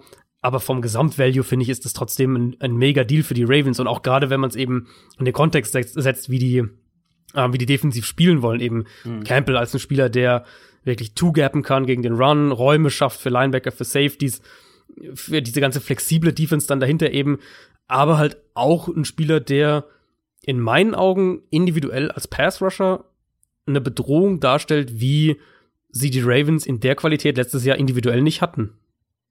Ja, keine Frage. Richtig guter Trade aus Ravens Sicht. Äh, ich hatte auch drüber nachgedacht, aber irgendwie hat mich dann Jarrell Casey noch ein bisschen mehr gereizt. Äh, kommen wir Ja, zur verstehe ich. Kommen wir zur größten Überraschung der Offseason für uns aus unserer Sicht. Und ich glaube, das kann ich sehr, sehr kurz halten. Ich habe mich einfach noch mal zurückversetzt vor die Offseason, was ich da so gedacht habe und erwartet habe. Und eine Sache, die ich tatsächlich, auch wenn es die Gerüchte gab, schon die letzten Jahre gab, trotzdem niemals mit gerechnet hätte, ist, dass Tom Brady wirklich die Patriots verlässt. Hm, ja, dem Zug war ich ja auch ganz, ganz lange, dass ich das nicht glaube. Ja, also ich war mir echt wirklich ziemlich sicher, dass das nicht passieren wird. Nach 20 Jahren. Weil die Gerüchte gab es, wie gesagt, die letzten Jahre auch schon. Und nicht zu wenig. Aber es ist nicht passiert. Und dann kam es doch. Und dann kam es ganz anders. Klar, es war vielleicht auch ein bisschen zu ähm, naiv von mir zu glauben, dass das nicht passieren wird. Weil in der Nachbetrachtung ist es jetzt eigentlich irgendwie die logische Konsequenz gewesen von vielem, was da so passiert ist. Mhm. Aber trotzdem, ich hätte nicht damit gerechnet und deswegen bleibt es für mich die größte Überraschung. Aber ich glaube, da muss man nicht, müssen wir jetzt nicht noch viel mehr drüber reden. Ja, also Patriots generell hatte ich auch als eine Option auf dem Zettel eben einmal, dass das Brady geht. Ich, ja, wir gesagt, sprechen, wir sprechen gleich noch über die Patriots nochmal tatsächlich. Okay, okay, dann will ich nicht zu viel, Ja. äh, nicht zu viel vorausgreifen. Ich habe, ich bin in eine ganz andere Richtung gegangen, nämlich nicht ein Wechsel, der passiert ist, sondern ein Vertrag, eine Vertragsverlängerung, die gegeben wurde, und zwar der äh, Vertrag für Taysom Hill. Das habe ich bei mir als die Äh, Größte hätte ich- Überraschung Ich dieser hätte Offseason schwören geschrieben. können, dass du den in einer anderen Kategorie, zu der wir gleich kommen, nehmen. Ja, da hätte er auch reingepasst. Ähm, ein Jahr, nur um es nochmal in Erinnerung zu rufen, ein Jahr 16,3 Millionen Dollar. Der kriegt nächste Saison 16 Millionen Dollar garantiert. Und ich war und, und bin und bleibe ja eigentlich, also eigentlich bin ich ja mega skeptisch, was diese ganze Taysom Hill Storyline angeht. Und ich dachte ja auch, dass die Saints da vielleicht versuchen, irgendwie einen Trade-Markt für ihn selbst auch zu kreieren, irgendwas in der Richtung. Aber wir hatten das ja in dem News-Segment, als das passiert ist, hatten wir ja auch drüber gesprochen und man kann, finde ich eben, so, so, so neutral und so ehrlich muss man ja sein, man kann, finde ich, halt schwer argumentieren, dass Taysom Hill nicht intern als Starter für 2021 eingeplant wird, wenn der nächstes Jahr 16 Millionen Dollar garantiert bekommt. Also du gibst ja nicht einem, einem, den du sowieso schon als Backup für nächstes Jahr eher siehst, gibst du ja nicht 16 Millionen garantiert, sondern gibst du dem vielleicht mit gutem Willen irgendwie 7 Millionen garantiert oder 6 Millionen garantiert. Jetzt hat dann Jake Glazer in seinem, in seinem äh, Mailback gerade, der gilt ja als ein relativ gut vernetzter, was die Saints vor allem angeht, hat in seinem Mailback auch nochmal gesagt, dass, dass Hill eben ganz klar intern bei den Saints als Nummer eins Nachfolger für Breeze gesehen wird und dass Sean Payton, der Head Coach, ihn auf jeden Fall auch als Starter installieren will, wenn, wenn Breeze aufhört. Aber für mich war also gerade wie sich das alles entwickelt hat, Breeze macht weiter, dann bekommen sie James Winston ja noch unfassbar wenig Geld, jetzt erstmal für ein Jahr zumindest letztes Jahr auch, Breeze verletzt sich, sie gehen eben nicht zu Hill, sondern Teddy Bridgewater spielt dann die fünf Spieler als Starter. Also irgendwie alles, was so da, wie sich das so entwickelt hat, dachte ich so, okay, jetzt halten sie Hill noch für das eine Jahr und dann nach der Saison ist er aber weg. Aber sie scheinen das halt wirklich ernst zu meinen und mit diesem Deal, mit diesem Vertrag, also man kann halt schwer, wie gesagt, man kann schwer dagegen argumentieren, auch wenn der nächstes Jahr zu Saisonstart 31 Jahre alt wäre und Stand heute 13 NFL-Pässe geworfen hat. 13 mehr als wir. Das ist richtig, ja. Größtes Fragezeichen. Das könnten wir völlig frei interpretieren. Da hätte ich zum Beispiel bei dir auch einen Taysom Hill-Vertrag zum Beispiel erwartet. Ja, der hätte in ein paar Kategorien gepasst, bei mir zumindest. Ja. Ähm, das größte Fragezeichen nach dieser Offseason oder für diese Offseason ist ein ganz aktuelles Thema. Warum ist Cam Newton noch ohne Team? Ist für mich Mhm. tatsächlich das größte Fragezeichen. Ja, der war verletzungsgeplagt in letzter Zeit, hatte einige OPs. Dann kam die Corona-Beschränkung dazu. Die haben das Ganze dann auch noch mal limitiert, wie ihn Teamärzte untersuchen können und so weiter. Allerdings, wenn wir mal angucken, was stattdessen alles so passiert ist, wer alles einen neuen Vertrag bekommen hat. Äh, ein Jameis Winston für einen absoluten Spottpreis, das ist gerade angesprochen, bei den Saints untergekommen. Die Bears haben lieber für einen Nick Foles getradet, als Mhm. Cam Newton unter Vertrag zu nehmen. Und die Patriots gehen lieber mit einem Jared Stidham in die Saison, als sich zusätzlich noch als Absicherung, sei es als Absicherung, Cam Newton zu holen. Und wenn Cam Newton wirklich fit ist, dann wäre er besser als die meisten Backups in der ganzen Liga. Du hast es vorhin schon in den News angesprochen, wahrscheinlich schwingt da ein bisschen mehr mit. Kannst du gerne gleich noch mal was zu sagen. Was für mich am wahrscheinlichsten ist, dass ein Cam Newton keinen Bock auf Backup-Job hat. Ich kann es mir richtig gut vorstellen, Ja, weil wir kennen Cam Newton und man muss den Typen nicht mögen. Aber er ist eine Marke und er ist in meinen Augen auch eine Bereicherung für die NFL. So ein Charakter, so ein Typ. Und ich kann mir eben bei so einem Typen auch vorstellen, dass der sagt, "Pff, ich war vor ein paar Jahren noch MVP, ich bin definitiv nicht irgendwie Backup-Quarterback hinter einem, ähm, keine Ahnung, wie nehmen wir mal, hinter einem Drew Brees oder so. Aber trotzdem frage ich mich, bei den Bears hätte er eine realistische Chance auf einen Starting-Job gehabt. Bei den Patriots, wenn sie es gewollt hätten, man hört ja immer wieder, dass sie Ja. gar kein Interesse Ja. hatten, äh, hätte er zumindest die Chance gehabt. Ich weiß nicht, welche Chancen er hatte, welche Chancen er abgelehnt hat, aber trotzdem, das ist für mich das größte Fragezeichen nach wie vor in dieser Offseason. Also Bears, denke ich, da muss man wirklich sagen, das, oder es wirkt zumindest so, dass da wahnsinnig viel mit der Connection von Nick Foles eben zu diesem Trainerstab, wo er mehrere Coaches noch aus verschiedenen Stops kennt, aus äh, ich, äh, Matt Nagy aus Chiefs Zeiten, glaube ich, den Offensive Coordinator kennt er noch aus Eagles Zeiten, also da waren, glaube ich, viele persönliche Connections einfach da. Deswegen denke ich mal, dass Nick Foles tatsächlich für, für Chicago auch sowas wie die Nummer eins Option dann war. Ähm, ja, wie, welche Option hatte er? Das ist so die spannende Frage irgendwie. Die Verletzung natürlich, das ist jetzt diese Offseason ein anderes Thema. Ich glaube aber, das, was du gesagt hast, kann man auch dann aus der anderen Richtung betrachten. Also vielleicht sieht Cam Newton sich nicht als Backup und wollte das nicht machen. Das mag durchaus sein. Ich könnte mir aber halt auch vorstellen, dass Teams sagen, wir wollen, wir holen uns Cam Newton nicht, äh, auch wenn, also ich fände die Einstellung oder die Idee Quatsch, aber ich könnte mir vorstellen, dass Teams so denken, wir holen uns Cam Newton nicht als Backup, weil wir wollen irgendwie unserem Starter hier, in den haben wir Ressource X investiert, dem wollen wir eine Chance geben. Und wenn wir Cam Newton als Backup haben und der spielt die ersten, unser Starter spielt die ersten drei Spiele nicht gut, dann schreien alle Medien und Fans nach Cam Newton und die Situation Mhm. wollen wir nicht haben. Also wenn Ja. wir jetzt, also Washington wäre ja so das Paradebeispiel Ja, quasi, ja. wo du sagst hier Ron Rivera ist der Head Coach, der eigentlich der, so der der einzige Coach, den Cam Newton bisher hatte, Head Coach in der NFL. Du hast aber einen Dwayne Haskins und vielleicht willst du dem eher länger eine Chance geben und dann holst du halt Kyle Allen, der ihn, nachdem vermutlich kaum jemand jetzt rufen wird, wenn Dwayne Haskins irgendwie schlecht in die Saison startet. Also so diese, diese Perspektive und dann ist natürlich auch die Frage, wie viel Geld will er haben, aber so als im Gesamtding, wenn man einfach sieht, wie wertvoll ist die Position, wie wichtig ist die Position, welche Qualitäten hatten Cam Newton und ja, Verletzungen problematisch, aber also bis zu diesem Zeitpunkt hättest du das auch medizincheck technisch irgendwie hinbekommen, haben ja andere Teams auch geschafft. Ja. Also auch für dich eher ein Fragezeichen. Warum? Genau, also wäre so für mich, ähm, also ich hatte die Cam Newton-Sache bei einigen, bei einigen Sachen so als Nummer zwei irgendwie äh, aufgeschrieben, so auch, also größte Überraschung wäre dann sozusagen die andere, die andere Richtung, wo ich auch so einen Cam Newton als, als denkbare Option hätte, aber das, also das Cam und, und auch Clowny noch zu haben sind, hätte ich auf jeden Fall nicht erwartet, nee. Was ist denn für dich das größte Fragezeichen der Offseason?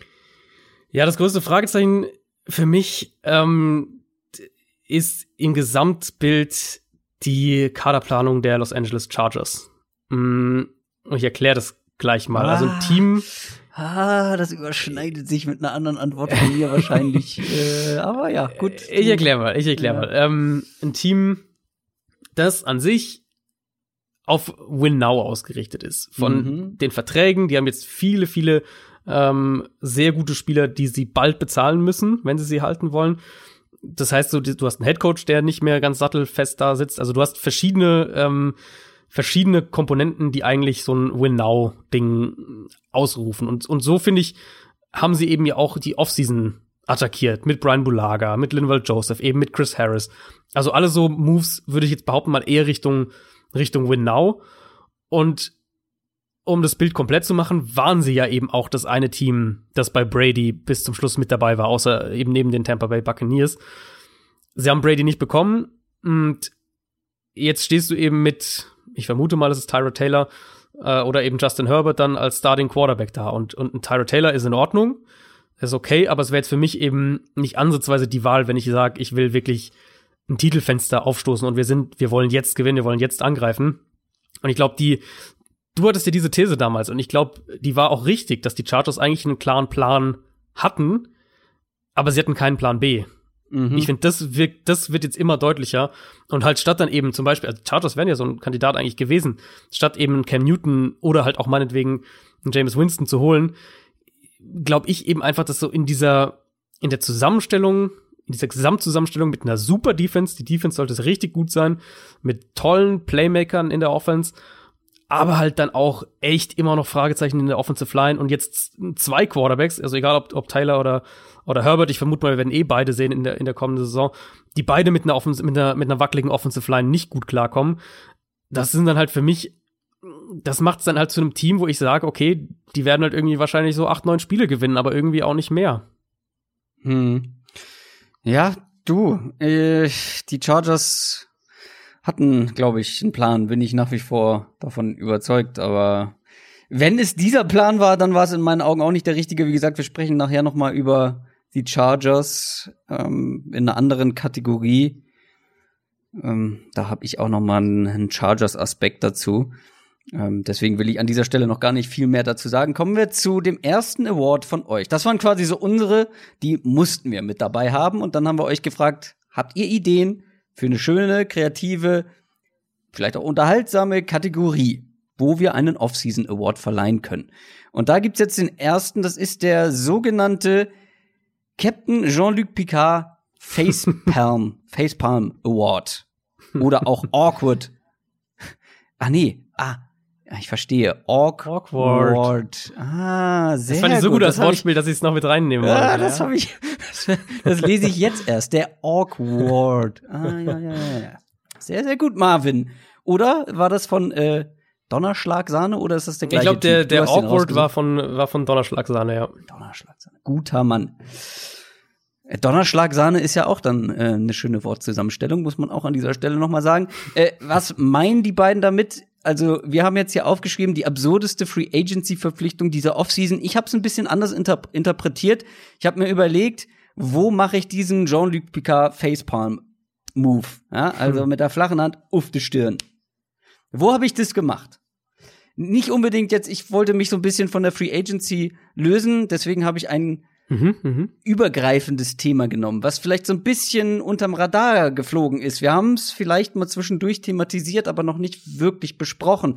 Und das war die ganze Off-Season-Situation, beziehungsweise das Bears Tight End Dilemma. Ja, okay, ja. Matt Nagy scheint irgendwie so eine gewisse Neurose zu haben. Weil, wenn er ein Problem in seinem Roster ausmacht, dann wird vollkommen übertrieben da investiert, beziehungsweise sich darauf fokussiert. Erinnerst du dich noch, was nach dieser Kicker-Katastrophe vor zwei Jahren in den Playoffs los war? Oh ja. Mit dem, mit dem oh ja, Double dieses- Da hat er irgendwie Training 20 verschiedene Camp, Kicker äh, getestet Mhm. und alle solche absurden Tests Ich glaube, es waren durchlaufen. wirklich, ich glaube, es waren wirklich elf oder irgendwie sowas in der Äh. Richtung. Also es waren wirklich viele. Äh, Der hat dann auch noch so, so, so Competitions machen lassen, dass man Ja, genau ja, aus dieser ja. Distanz, wo dieser Double Doink, aus der der. Double Doink äh, Immer wieder das ist. Pflaster abgerissen. Ja, ja, genau. Also wirklich so rein. eine, auch so eine gewisse Therapie, so eine Schmerztherapie, die man mit. Nagy ähm, macht. Und das war jetzt mit den Tight Ends dieses Jahr genauso. Ja, Tight End ist in seinem Scheme eine wichtige Position. Das kennen wir noch, ich glaube, bei den Chiefs war es ja. Ähm, das kennen wir noch von ihm aus der Zeit. Und bin ich richtig mit den Chiefs? Ich bin gerade verunsichert. Ja, Chiefs, ja, ja. Ja, Der Matt kommt Nagy, aus ne? dem Ja, genau. Andy Reid Coaching Tree. Genau, mit Travis Kelsey. Ist einfach eine wichtige Position. Ähm, wir haben auch alle erwartet, dass Trey Burton da einschlägt, hat er nicht gemacht. Ja, ja, das stimmt, ja. Ähm, und das hat jetzt zwei Jahre auf der Position so überhaupt nicht hingehauen und jetzt, jetzt muss es klappen. Deswegen hat man Jimmy Graham geholt und zahlt dem 16 Millionen Euro, Dollar, äh, in zwei Ja. Jahren. Damit Das, ist das übrigens, also für die, für die, für die äh, ursprüngliche Originalbezeichnung dieses Awards eben die absurdeste Free Agency Verpflichtung. Da hättest du, glaube ich, auch schon damit, also ich wäre, ich wäre damit einverstanden gewesen, wenn du, wenn du nur Jimmy Ah, Graham okay, quasi okay. genommen hättest. ja, ich wollte ich wollt das Ding rund machen. Also Ja, ja, Jimmy ja, ja. Graham, Durchschnittsgehalt Platz sieben unter den Tight Ends, äh, was das, das Durchschnittssalary pro Jahr angeht. Und da ist natürlich die Frage, ist der noch 8 Millionen im Jahr wer- wert? Der wird äh, im November 34 und ja, das war nicht schlecht bei den Packers letztes Jahr, aber er ist Ja. definitiv nicht mehr der alte Jimmy Graham. Haben wir auch Nee. schon oft drüber gesprochen. Und dann hat man aus Bears Sicht nicht viel Draftkapital zur Verfügung, keinen First-Round-Pick. Und anstatt dann irgendwie mehr Picks daraus zu machen, oder vielleicht auch einen anderen Need dann mal zu adressieren, nachdem man Jimmy Graham irg- ja halt viel Geld zahlt, geht man in Runde zwei mit dem allerersten Pick auf einen Tight End, Cole Kmet. So. Zwischenzeitlich hatte man zehn Tight Ends im Roster. Zehn! Ja, ja. Und das war für mich so, da habe ich mehrfach den Kopf geschüttelt und den, ja, den Facepalm-Move gemacht. Ja, da kann ich, äh, kann ich dir nur voll und ganz zustimmen. Also Jimmy Graham für mich auch eines der wirklich der schlechtesten Free Agency Signings, was den, was den Value angeht, was der Spieler noch kann und was man, äh, was man ihm bezahlt. Also ich finde da, da ist echt eine riesen, riesen Diskrepanz dazwischen. Ähm, sie haben eben, ich meine, man kann ja über den Spieler dann unterschiedlicher Meinung sein. Das ist ja letztlich dann nur meine Analyse, wie ich den sehe. Ich war jetzt von Cole Kmet nicht so ein Fan. Ich hatte den ein gutes Stück weiter unten äh, angesiedelt, also so anderthalb Runden ungefähr. Aber eben die generelle Strategie halt, dass du sagst, wir Ja, holen genau. teuren Jimmy Graham und dann noch Cole Kmet, das, ja, also ich verstehe das eben zu sagen, wir brauchen irgendwie Tight Ends und, die Offense funktioniert ja auch über Tight Ends und so weiter.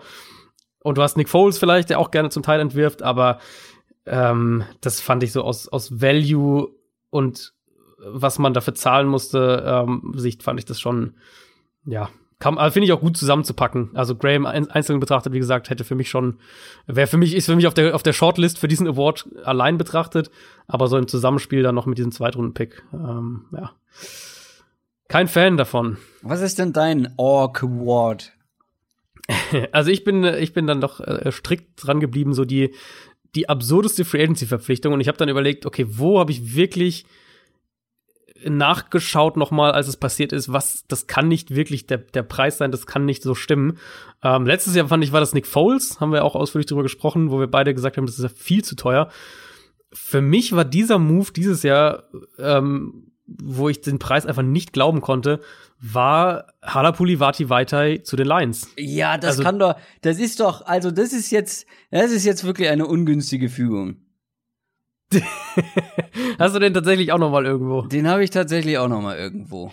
Ja, gut. Ähm, also man muss sagen, wir haben uns diese Woche wieder mal nicht abgesprochen. Ich glaube, das müssen wir lassen. Wir müssen uns einfach immer absprechen, sonst äh, Mhm. einfach zu viel Überschneidung mit dabei. Also, dann mach ich es ganz kurz. Fünf Jahre, 45 Millionen, 20 Millionen garantiert. Ein Riesenvertrag vom Gesamtvolumen her. Ich glaube, der zehnteuerste Deal, der diese Free Agency äh, über den Tisch ging. Na, Top 12 auf jeden Fall. Und ebenso für mich der ganze Umgang der Lions mit dieser, mit dieser Right Tackle Position. Also Ricky Wagner jetzt hatte ein schlechtes Jahr für seine Verhältnisse, aber selbst da war er ja noch so irgendwo im unteren Durchschnitt, was die, was die Right Tackles angeht.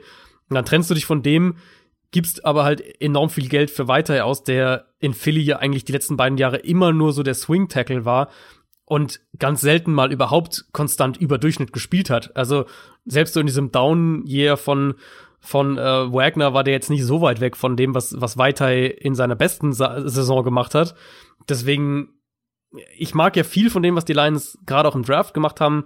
Haben wir auch letzte Woche haben wir sie ja sehr sehr viel gelobt, aber so dieser dieser Move im in seiner Gesamtheit, den fand ich einfach ultra merkwürdig und wie gesagt von der von der Summe her, die da bezahlt wurde, ähm, war das der, wo ich am, am wenigsten glauben konnte, dass diese Zahl so stimmt. Ey, ich bin so gespannt, wen du dann bei der Kategorie mit dem überbezahltesten Spieler der Free Agency hast. Klar, da, das gibt Überschneidungen, aber ich, das, ja, der passte bei mir dann später so gut, dass ich den da gar nicht in Betracht gezogen habe, weil wir eben ja noch mal, weil der ja vor allem aus wirtschaftlichen Gründen so awkward ist und äh, deswegen habe ich den halt wie gesagt in einer anderen Kategorie.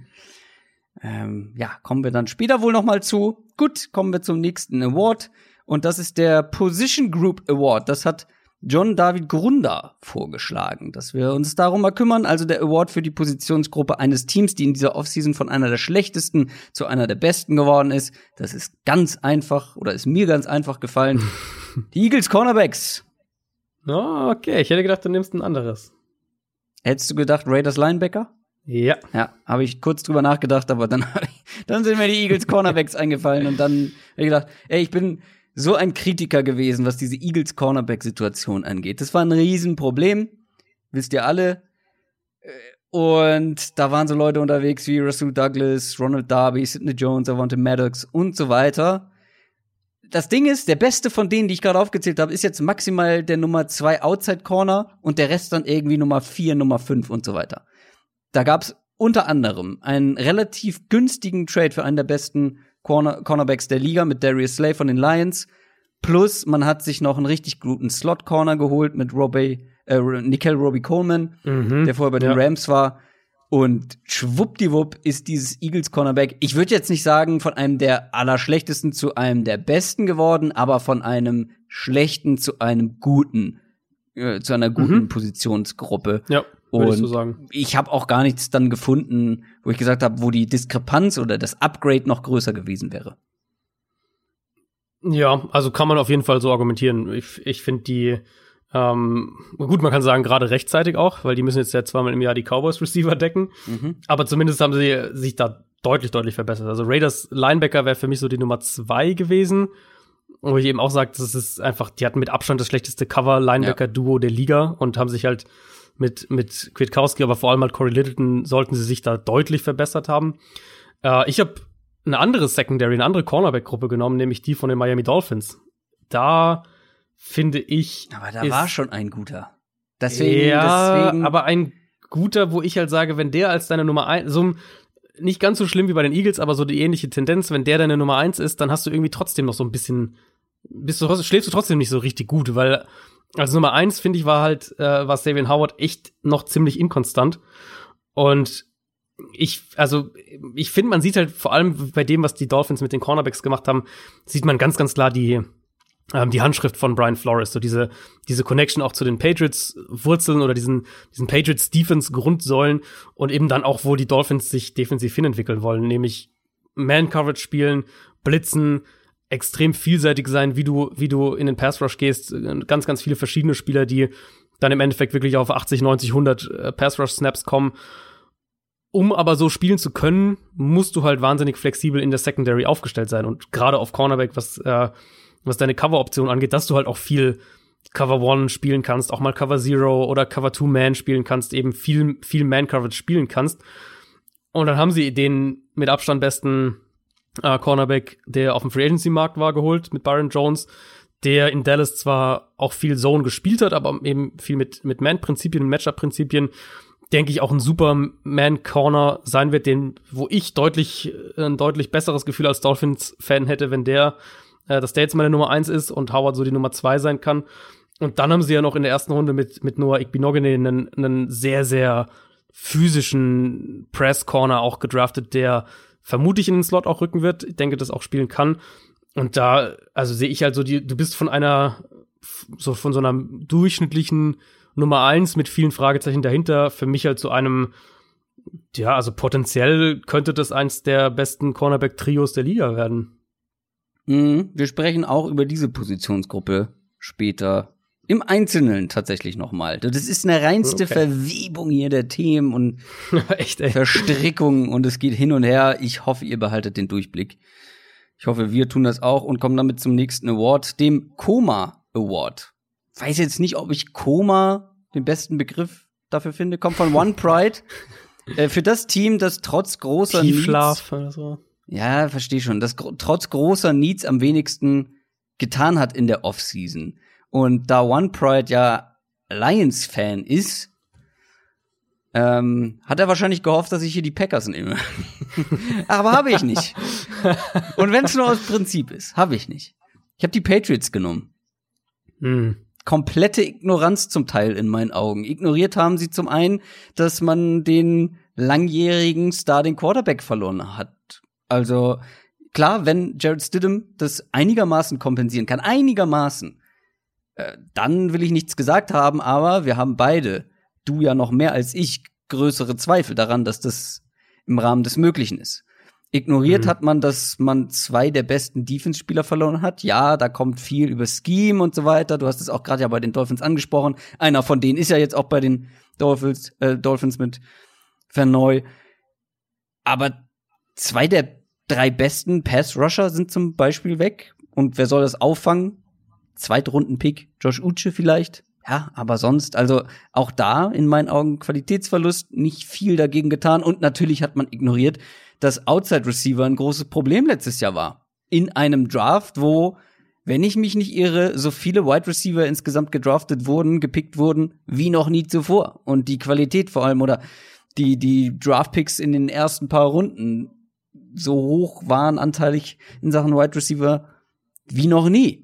Stattdessen in der Free Agency wenig gemacht, ja, das kennt man von den Patriots eigentlich auch, aber dann im Draft Safety, zweimal Tight End. Also da hat man, finde ich, schon zum Teil, zum großen Teil das ignoriert, was, äh, was man eigentlich hätte erwarten können. Also die Needs, die für die meisten Mhm, in, ja. und auch in unseren Augen die Needs waren, hat man da ja echt schon sehr konsequent ignoriert. Ja, würde ich auch mitgehen. Ist lustig, jetzt habe ich auch nicht die Packers genommen. Weil du gedacht ich auch dass dachte, ich dann die geh- dann Packers gehe ich in eine andere Richtung, ja. Äh, ja, und weil wir so oft über die Packers jetzt gesprochen haben in letzter Es Zeit. wäre dann auch mal ganz also, gut, dass wir Genau, genau, ich denke auch. Also Packers Receiver gehören natürlich auch mit in diese Aufzählung irgendwo ähm, mit rein. Ich bin dann auch mal in eine andere Richtung gegangen und habe mich so auf ähm, auch auf so Positionsgruppen und wo ich eben vielleicht auch zum zum Start der Offseason klare Needs gesehen habe, ähm, mich darauf so ein bisschen fokussiert. Und dann eben, wie gesagt, so ein bisschen eine andere Richtung. Und zwar bin ich tatsächlich zu den Kansas City Chiefs gegangen, die, klar, Mhm. amtierender Champion und alles und haben die beste Offense der Liga und, und jetzt im Gesamtbild des Kaders haben sie jetzt nicht wahnsinnig viele Needs, ist auch klar, sonst wären sie auch nicht der, der Titelverteidiger. Aber wenn ich eben auf diesen Chiefs-Kader zu Beginn der Offseason schaue, dann gab es für mich eine ganz, ganz klare Problemzone, eben noch mehr als jetzt bei den anderen Contender-Teams wie New Orleans, wie oder San Francisco oder Baltimore. Bei den Chiefs ist so, glaube ich, hätte jeder sagen können, dass es eine ganz, ganz klare Problemzone gibt und das ist Cornerback. Und ja, sie haben letztes Jahr haben sie einen Turnaround geschafft, eben gerade mit mit den Safeties, mit denen sie dann ganz, ganz viel auch gemacht haben. Die Defensive Line gibt dir eine gewisse Basis, glaube ich, die die ganz gut sein sollte. Aber der beste Cornerback der Chiefs letztes Jahr war wahrscheinlich Kendall Fuller, der ähm, der war im Slot und dann wurde im Laufe der Saison mehr und mehr auf Safety geschoben. Der ist jetzt in Washington als Free Agent und eigentlich das einzige, was sie so wirklich mit Impact gemacht haben, ist Bashard Breland noch mal für ein Jahr zurückzuholen, um dann eben in Runde 4 und Runde 7 jeweils irgendwie so einen Shot auf den Cornerback zu nehmen, aber das sind halt ultimativ, sind es halt Lotterietickets, das muss man ja, denke ich, da auch sagen. Das heißt, wir reden bei der Cornerback-Gruppe von Javarius Ward, von Bashard Breland und von Rashad Fenton im Slot. Und Fenton hat letztes Jahr ähm, ein paar positive Ansätze insgesamt, aber in, in der Summe ist das eigentlich für mich ein enormes Risiko, was die in ihre Secondary eingehen und eben eins, wo man, dass man auch, wie gesagt, schon zu Beginn der Offseason als Baustelle und potenzielles Problem und Risiko und so weiter eingestuft hat. Und, und auch wenn man jetzt auf die, auf die letzte Saison und auch auf die davor schaut, also ich meine, die wären ja vor zwei Jahren schon im Super Bowl ge gewesen, wenn sie gegen die Patriots im, im Championship Game irgendwas hätten covern können da am Mhm. Ende. Also die Gefahr, die ich eben sehe so ein bisschen, ist, dass du dann auch immensen Druck auf deine eigene Offense ausübst, dass du dann auch wieder häufiger noch, noch Shootouts gewinnen musst. Und also wenn wir es mal ganz, ganz nüchtern analysieren, Bashard Breland und Javarius Ward ist wahrscheinlich das schlechteste Outside-Corner-Duo in der NFL. Also viel schlechtere gibt's jedenfalls nicht mehr. Ja, aber Und äh, ähm, kommst du noch zu einem schlechteren? nee, Also- das Ding ist, das Ding ist, ich habe genau das gleiche vor einem Jahr an dieser Stelle gesagt. Ja, genau das ja. gleiche und dann werden die fucking Super Bowl Champion und ich denke so ja, ich habe so darauf rumgehackt und gesagt, oh Mann, ey, das kann den echt das Genick brechen. Deswegen finde ich den Pick hervorragend, weil das sich ja, Ja. nicht unbedingt ändert. Ich glaube Genau. auch, dass ähm, sie viel, also dass viel dann optimal lief. Gucken wir uns doch die Comebacks an, auf die kannst du dich nicht verlassen. Selbst mit einem Patrick Mahomes und diesen offensiven Waffen kannst du dich nicht auf derartige Comebacks verlassen. Die können auch mal irgendwie dann nicht so gut funktionieren und dann, dann deine Defense, die war ja oft ein Problem, aber wurde halt kaschiert durch halt die noch viel bessere Offense. Aber trotzdem, nachdem ich das letztes Jahr wirklich so gepredigt habe, hier, oh, oh, die Chiefs und ihre Cornerbacks, und sie dann halt am Ende alles gewonnen haben, war ich da jetzt vielleicht dieses Jahr etwas vorsichtiger. Aber ich sehe Ja, es genauso wie du. Ja, es ist, und es ist ja auch die Frage eben, was, wie du, wie du Sachen adressierst. Und ich kann, also man kann natürlich argumentieren, okay, wir spielen eine Art Defense, wo die Cornerbacks ein bisschen mehr versteckt werden. Wir setzen mehr Fokus auf die Defensive Line, Naja, auf trotzdem, die Safeties. Wir machen viel über Scheme. mehr Potenzial, halt- mehr Talent würde dir Genau. ja auch nicht schaden. Ja, und, ja, und du musst auch einfach covern können. Also du musst auch einfach in der NFL covern können. Und jetzt mh, hat es letztes Jahr dann im Laufe der Saison ja auch besser funktioniert und, und du hattest da, ähm, ja, würde ich schon sagen, im Laufe der Saison haben sie positiv überrascht mit ihrer Defense. Aber wir wissen ja auch alle, dass Defense einfach inkonstant ist von Jahr zu Jahr. Und wir wissen eben auch, dass du, dass du ja eigentlich versuchen musst, gerade eben diese, diese Premium-Positionen, wenn wir jetzt mal abgesehen von Quarterback eben, Wide Receiver und Cornerback, sind ja nun mal Positionen, die A, wo du tief sein musst, weil du in aller Regel drei Starter hast oder also drei auf, jeweils, die auf dem Feld stehen. Manchmal mögen es auch nur zwei sein, aber oft sind es auch vier. Also gerade auch Cornerbacks musst du ja auch wirklich tief sein. Ähm, und für mich halt hast du aus Chiefs Sicht eine, eine Baustelle auf einer sehr, sehr wichtigen Position, auch wenn sie vielleicht in diesem Scheme ein bisschen weniger wichtig ist. Und hast sie halt irgendwie so gar nicht adressiert. Und deswegen war das für mich was, wo ich gesagt habe, da haben wir noch nicht so gesprochen drüber in dieser Offseason, Ja, aber stimmt. eigentlich Mhm. äh, ist ein Thema, mh, wo ich sage, da könnte es für Kansas City Probleme geben. Ja, finde ich gut, finde ich gut. Wir haben jetzt noch ein paar Awards offen.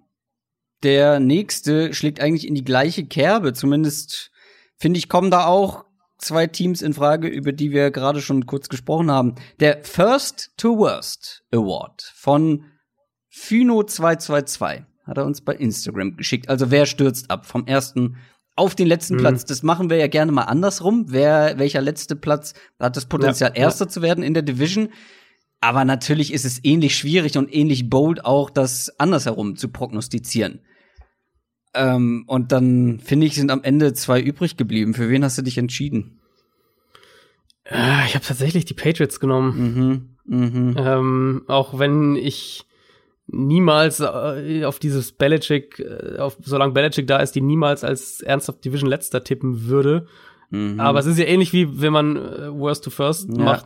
Es muss ja in die Division auch reinpassen. Also ich glaube, die Texans werden mehr Probleme kriegen, aber sie werden nicht schlechter sein als die Jaguars. Und äh, ich könnte mir auch vorstellen, dass eben die, die Niners ein bisschen weniger Spiele gewinnen, aber ich denke halt nicht, dass sie letzter werden in der Division. So, ähm, so grob kann man sie dann durch die ganzen Divisions irgendwie durchziehen und dann, ja, also Patriots, wenn ich denn die Division so mal durchgehe, die Dolphins Defense, habe ich ja gerade schon drüber gesprochen, die sollte deutlich stärker sein und man kann argumentieren, ohne, glaube ich, dass es völlig verrückt ist, dass wenn wir mal die vergangene Saison als Grundlage nehmen, dass Miami im Moment den besten Quarterback in der Division hat. Würdest du da mitgehen?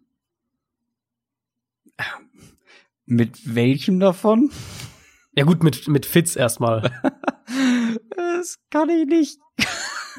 Kann, ich weiß nicht. das Also letztes Jahr, letztes Das Jahr war ich, nee.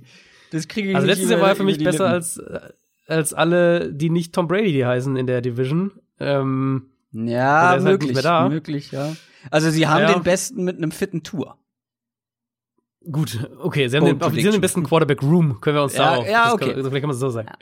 Ähm, die Bills sind das kompletteste Team in der Division. Das ist Ja. völlig, steht für mich völlig außer Frage. Und Ja, wenn wir die Dolphins da mal wegnehmen, ja, ich komme komm, komm ich gleich noch. Ähm, dann, also wenn wir die Dolphins mal ausklammern, ist, ist Josh Allen der beste Quarterback in der Division aktuell. Also die Bills, wenn ich heute die Division tippen müsste, würde ich Buffalo an, Nummer eins setzen. Mhm. Und klar, Jets, wir hatten es ja bei der, äh, was ich weiß gar nicht mehr, was das Mailback war, glaube ich, Ja. wo es um die Draft, äh, genau, die, die Nummer 1 Pick Reihenfolge ging, da hatten wir ja beide die Jets sehr, sehr, sehr weit vorne, beziehungsweise hinten. Ähm, bleibe ich auch sehr skeptisch für dieses Szenario jetzt, was wäre der, was wäre der Aufhänger? Vielleicht kriegen sie ja offensiv diesen nächsten Schritt hin. Also vielleicht hast du hast jetzt Sam Donald eben hoffentlich auch wirklich für 16 Spiele. Die Offensive Line sollte besser sein als letztes Jahr.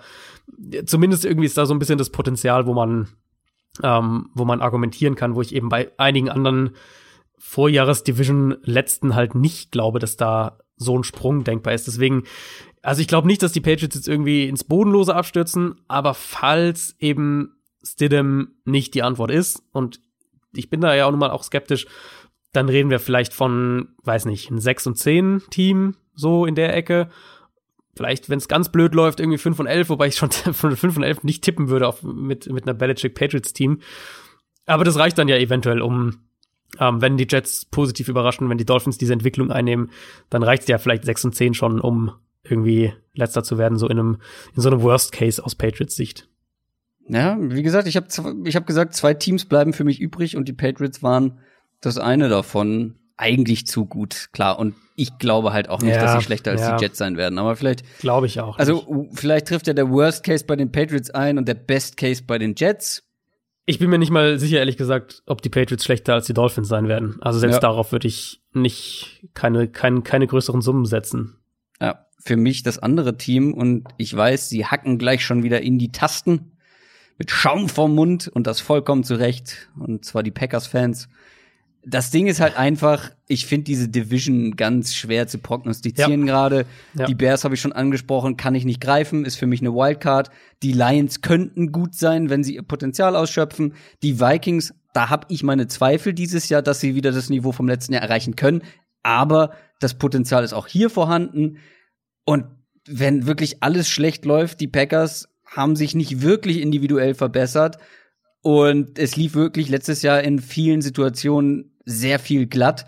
Und wenn das nicht mehr so glatt läuft und dann vielleicht intern es noch Probleme gibt, ich meine, dieser Award ist eine reine Projection. Und wenn wir da wirklich von ausgehen, mhm. dass der Worst Case eintritt, dann finde ich es nicht ausgeschlossen, dass die Packers am Ende hinter den drei Teams landen, je nachdem, wie die dann auch performen. Aber das ist wirklich, finde ich, ganz, ganz schwer. Ich, für mich, ich hätte jetzt die Patriots genommen, wenn du sie nicht genommen hättest.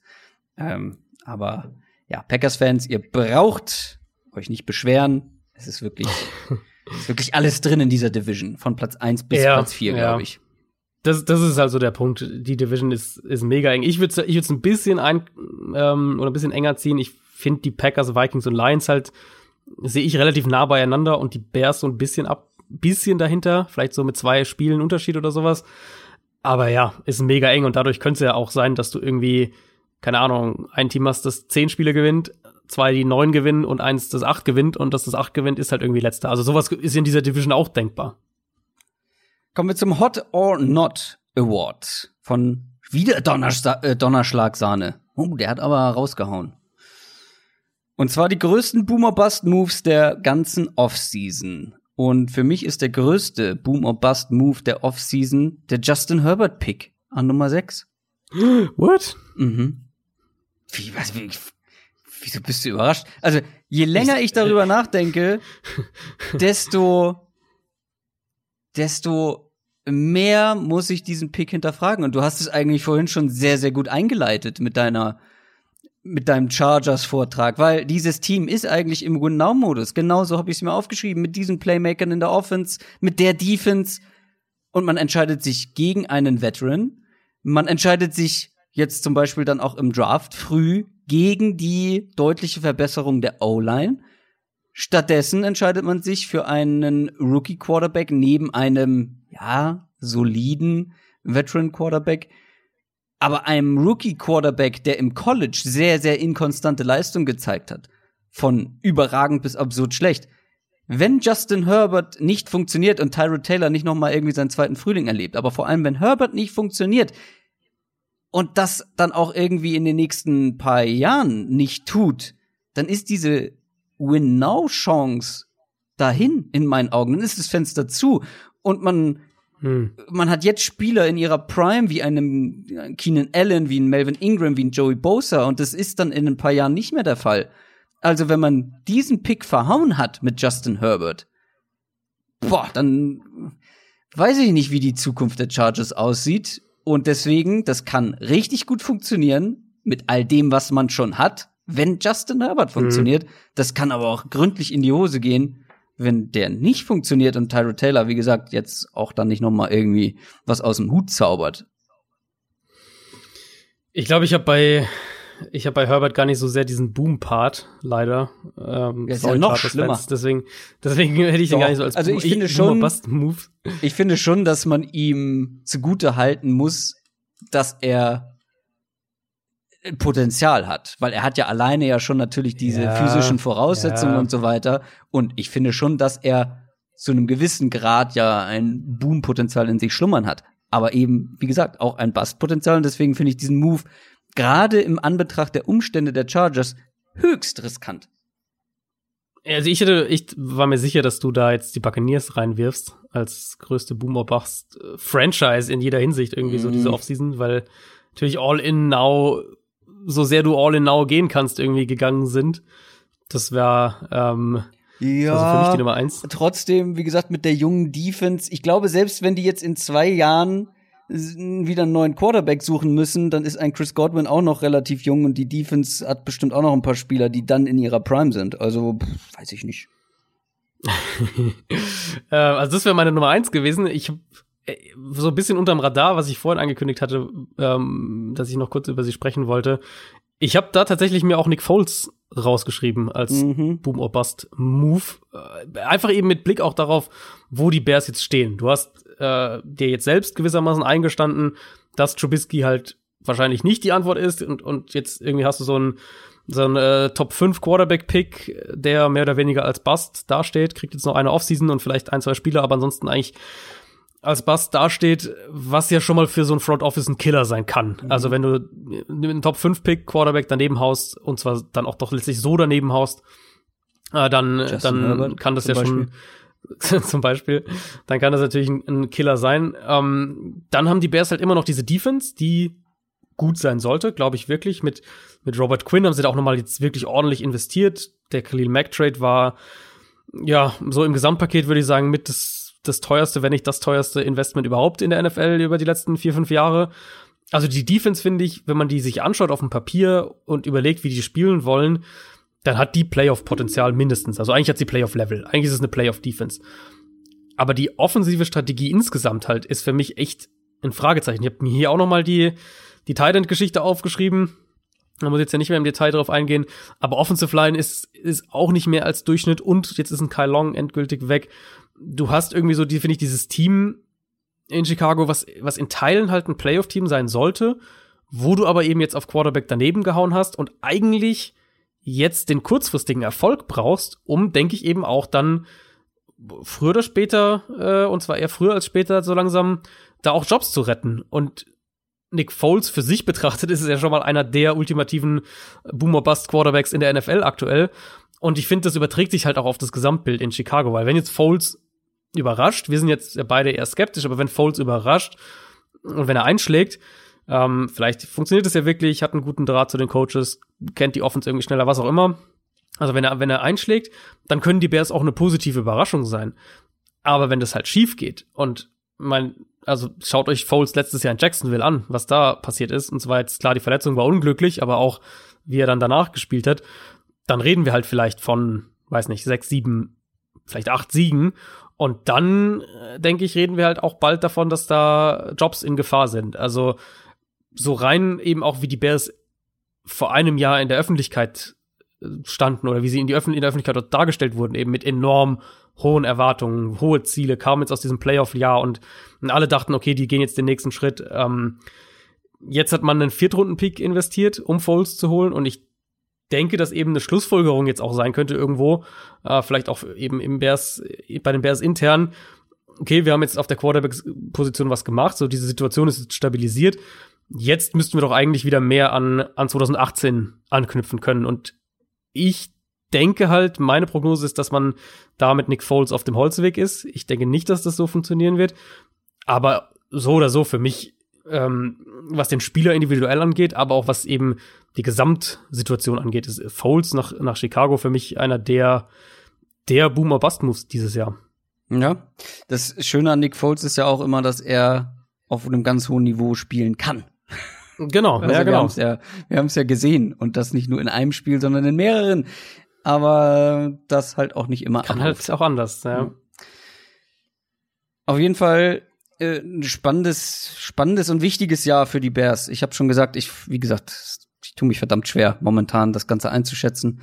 Hm. Kommen wir zum Geldverschwendungs-Award von anderen auch BER Award genannt. Lorenz zum Beispiel oder eben auch Armored Fish. Also, es geht hier um den überbezahltesten Spieler dieser Free Agency. Wo wurde das meiste Geld verbrannt? Und es ist mir ein absolutes Rätsel, wie du hier nicht Halapulivati, äh, Halapulivati Vatai nehmen konntest. Hm. du hast eigentlich schon alles gesagt. Ich fasse es noch mal in Zahlen zusammen. Das ist ein Offensive Tackle, der in den letzten zwei Jahren nur vier Spiele als Starter bestritten hat, der jetzt einen Vertrag von den Lions bekommen hat über fünf Jahre, 45 Millionen oder glaube ich sogar noch mehr, irgendwie um die 50 Millionen. So also in dem Dreh auf jeden Fall viel Geld, viel, viel Geld für jemanden, der wirklich, ja, also, wenn er dann mal gespielt hat, was nicht häufig der Fall war, maximal solide performt hat und der bekommt jetzt irgendwie Top 20 Tackle-Geld im Schnitt pro Jahr.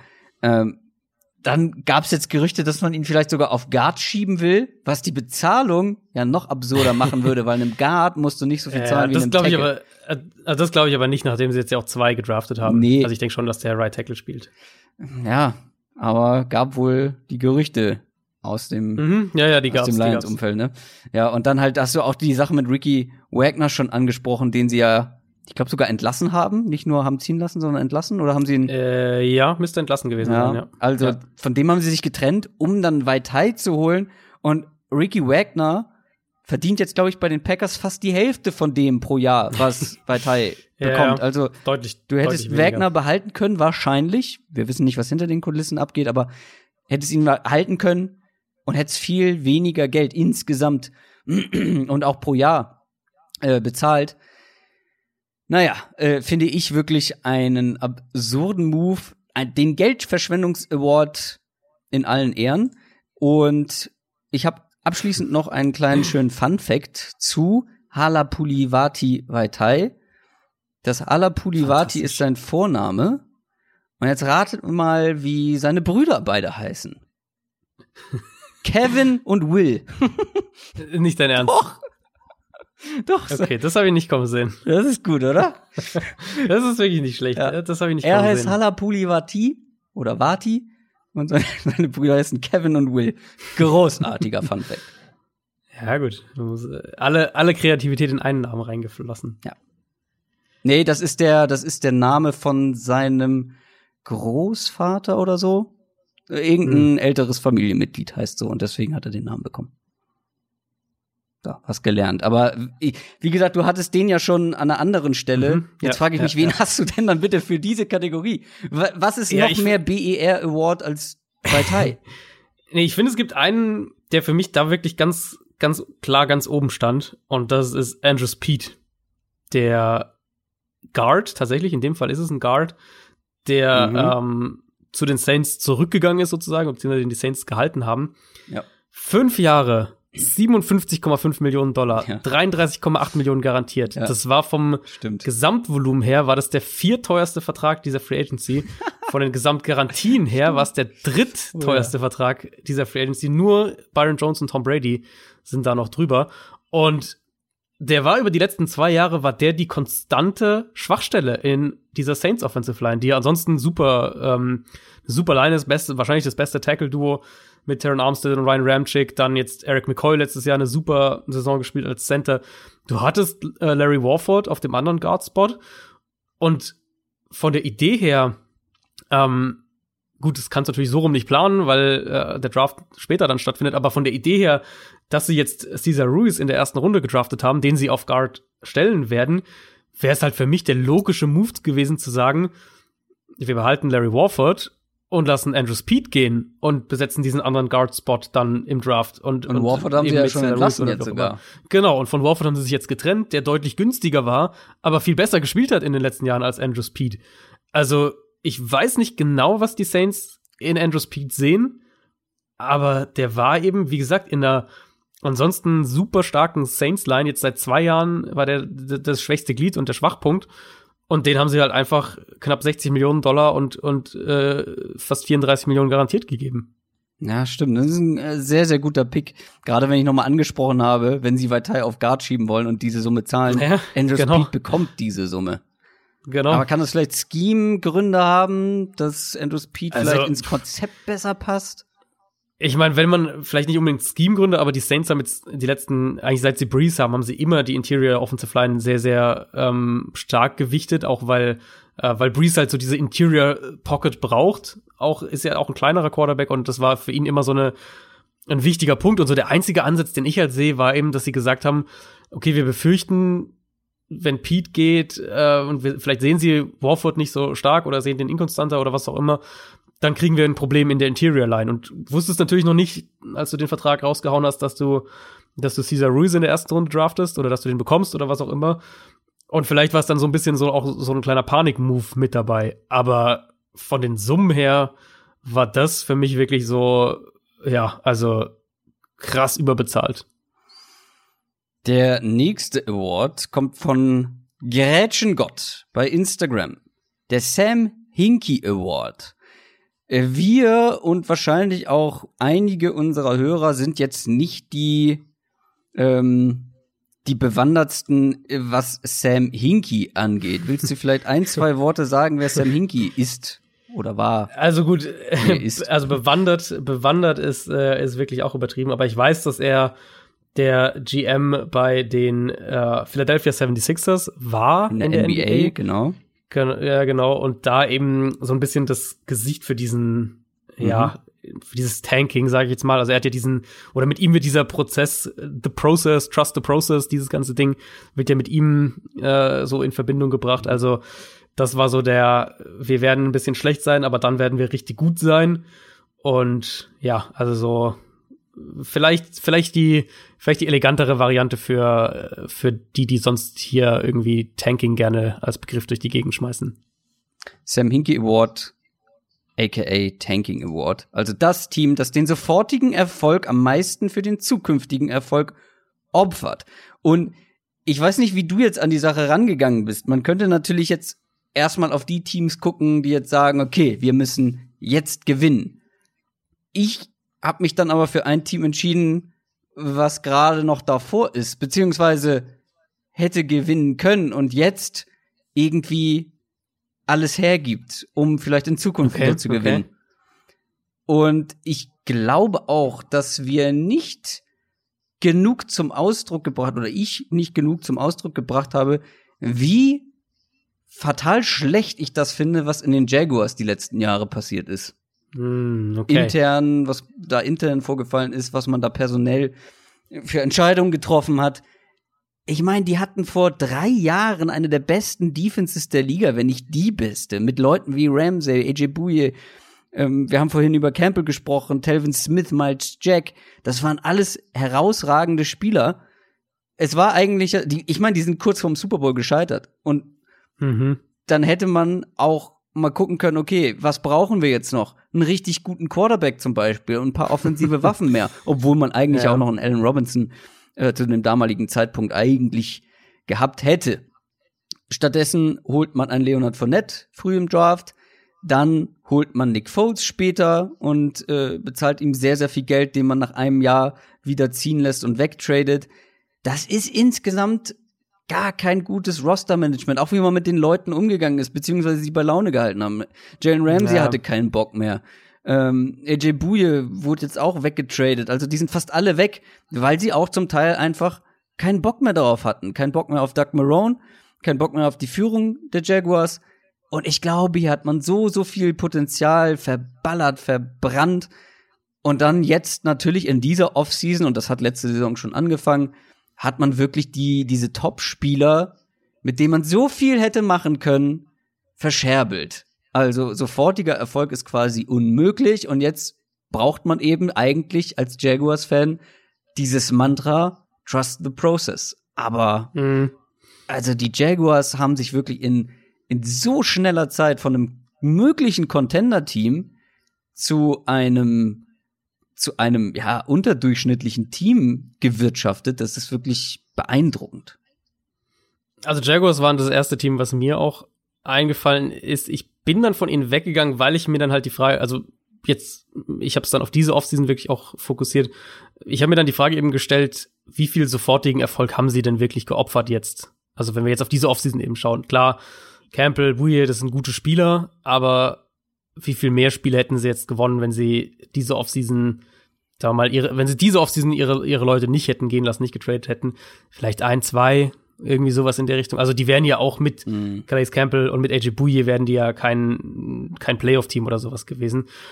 Deswegen bin ich von denen weggegangen und zu einem Team, wo ich finde, dieser Trust the Process Spruch eigentlich so vom Gesamtkonstrukt, weil ich finde, die Jaguars sind fast noch eine, eine Stufe davor eben. Wir haben beide gesagt, hier Doug Marone, Head Coach, mhm. äh, ist wahrscheinlich der, der als erstes fliegt und so weiter.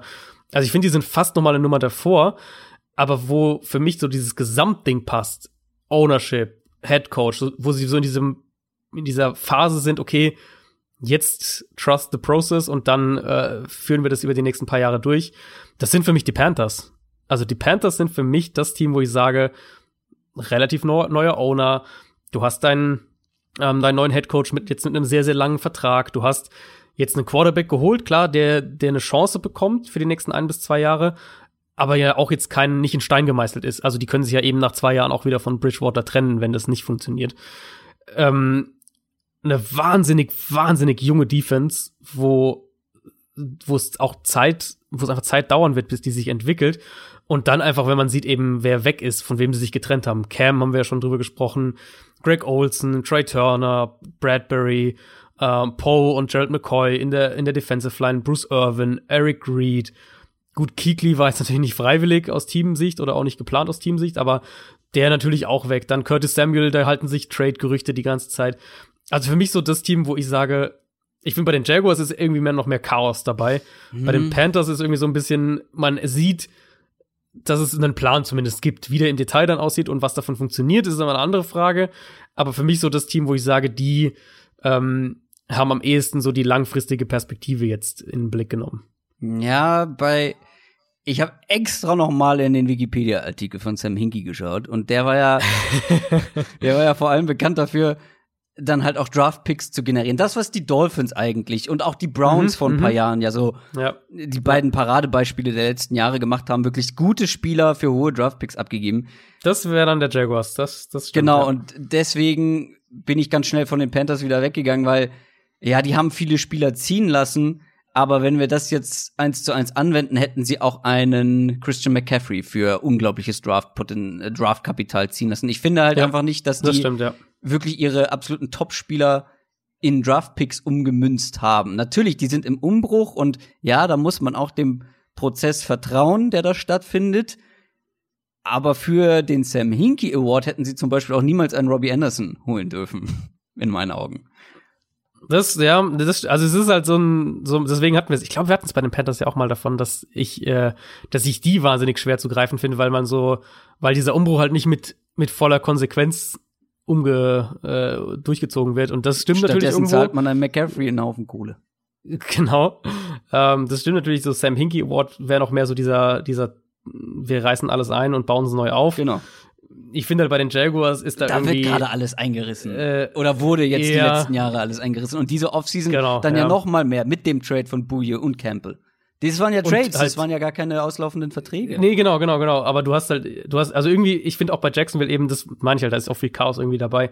Du weißt ja halt irgendwie auch bei ganz vielen, also warum ist denn da noch ein, ein Leonard Fournette? Oder warum, wie kann man diese Situation mit Yannick Ngakwe so vermurksen? Also weißt du, da wären ja so Sachen, wo ich dann auch sag, wenn das sozusagen ja, ein organisierter Umbruch wäre, wie das, was ja die Dolphins, finde ich, auch in der Summe sehr, sehr gut gemacht haben, ähm, wenn das ein organisierter Umbruch wäre, dann müsstest du ja noch ganz anders in manchen Bereichen vorgehen. Also da. Na gut, ein Sam Hinkie war jetzt auch nicht auch erfolgreich mit seinem Umbruch, ne? Also wenn ich das, äh, also ich meine, ja, ich glaube, meine NBA-Kenntnisse reichen zumindest so weit, dass die 76ers jetzt in den letzten Jahren, ich guck gerade mal, bis wann war der denn? Haben die nicht irgendwie, haben die nicht dann irgendwie ja. Joel Embiid bekommen und das war dann so der. Ja, Joel Embiid hat er, glaube ich, sogar gedraftet.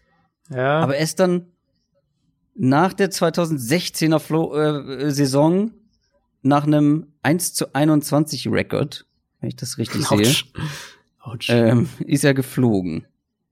Okay, nee, er, also später, so er später dann gegangen nach der Saison. Mhm. Also okay, scheinbar. Gut, das wäre die Frage, äh, sollen uns gerne mal NBA-Fans schreiben, ja. wie erfolgreich das dann so im Nachhinein wäre, weil das könnte ja auch so Jetzt ein bisschen sind sie, die. Ich, erfolgreich, oder? Ja, genau, aber das könnte ja so ein bisschen dann die, diese Sashi Brown-Situation sein in Cleveland. Ja, genau. Wo du halt irgendwie sagst, der Umbruch wird irgendwie gut, ist eigentlich, ist es richtig, aber das, das dauert dann halt auch Zeit. Das, das geht nicht innerhalb von ein, zwei Jahren, sondern das dauert auch ein bisschen. Aber der, der halt den Umbruch, äh, der die ganzen Ressourcen an, äh, angesammelt hat, aber dann halt auch da war, als die ganzen Spiele deswegen verloren wurden, der fliegt dann halt und mhm. dann kommt ein anderer GM und, und erntet sozusagen die, ähm, die Lorbeeren, ja. Könnte natürlich dann auch sein. Bei, bei den Jaguars haben wir jetzt ja dieses Jahr, haben wir ja schon so den, die ersten, die, den ersten Blick drauf eben mit, mit den zwei Erstrunden-Picks, die sie ja hatten, mit Von Chason und, und CJ Henderson. Das ist ja so die erste, die erste Ernte, wenn man das so sagen will. Platz 6 in ihrer Conference, die, die 76ers. Das nur noch mal als NBA-Know-how hinterhergeschoben. Und damit nähern wir uns dem Ende, glaube ich, denn wir kommen jetzt zum IDGAF Award. Ähm, jetzt habe ich gerade die Übersetzung vergessen. Irgendwann. I don't give. Ah, I don't give a fuck. Mm. Natürlich. Oh Gott, da stand ich gerade. ja, ging eine Verbindung im Hirn nicht so, wie sie sollte. I don't give a fuck Award kommt von Wayne Smiley. Also der Spieler, dessen neuer Vertrag ihn finanziell gut aufstellt, dessen Situation sich sportlich gesehen aber deutlich verschlimmbessert hat. Byron Jones. Findest du?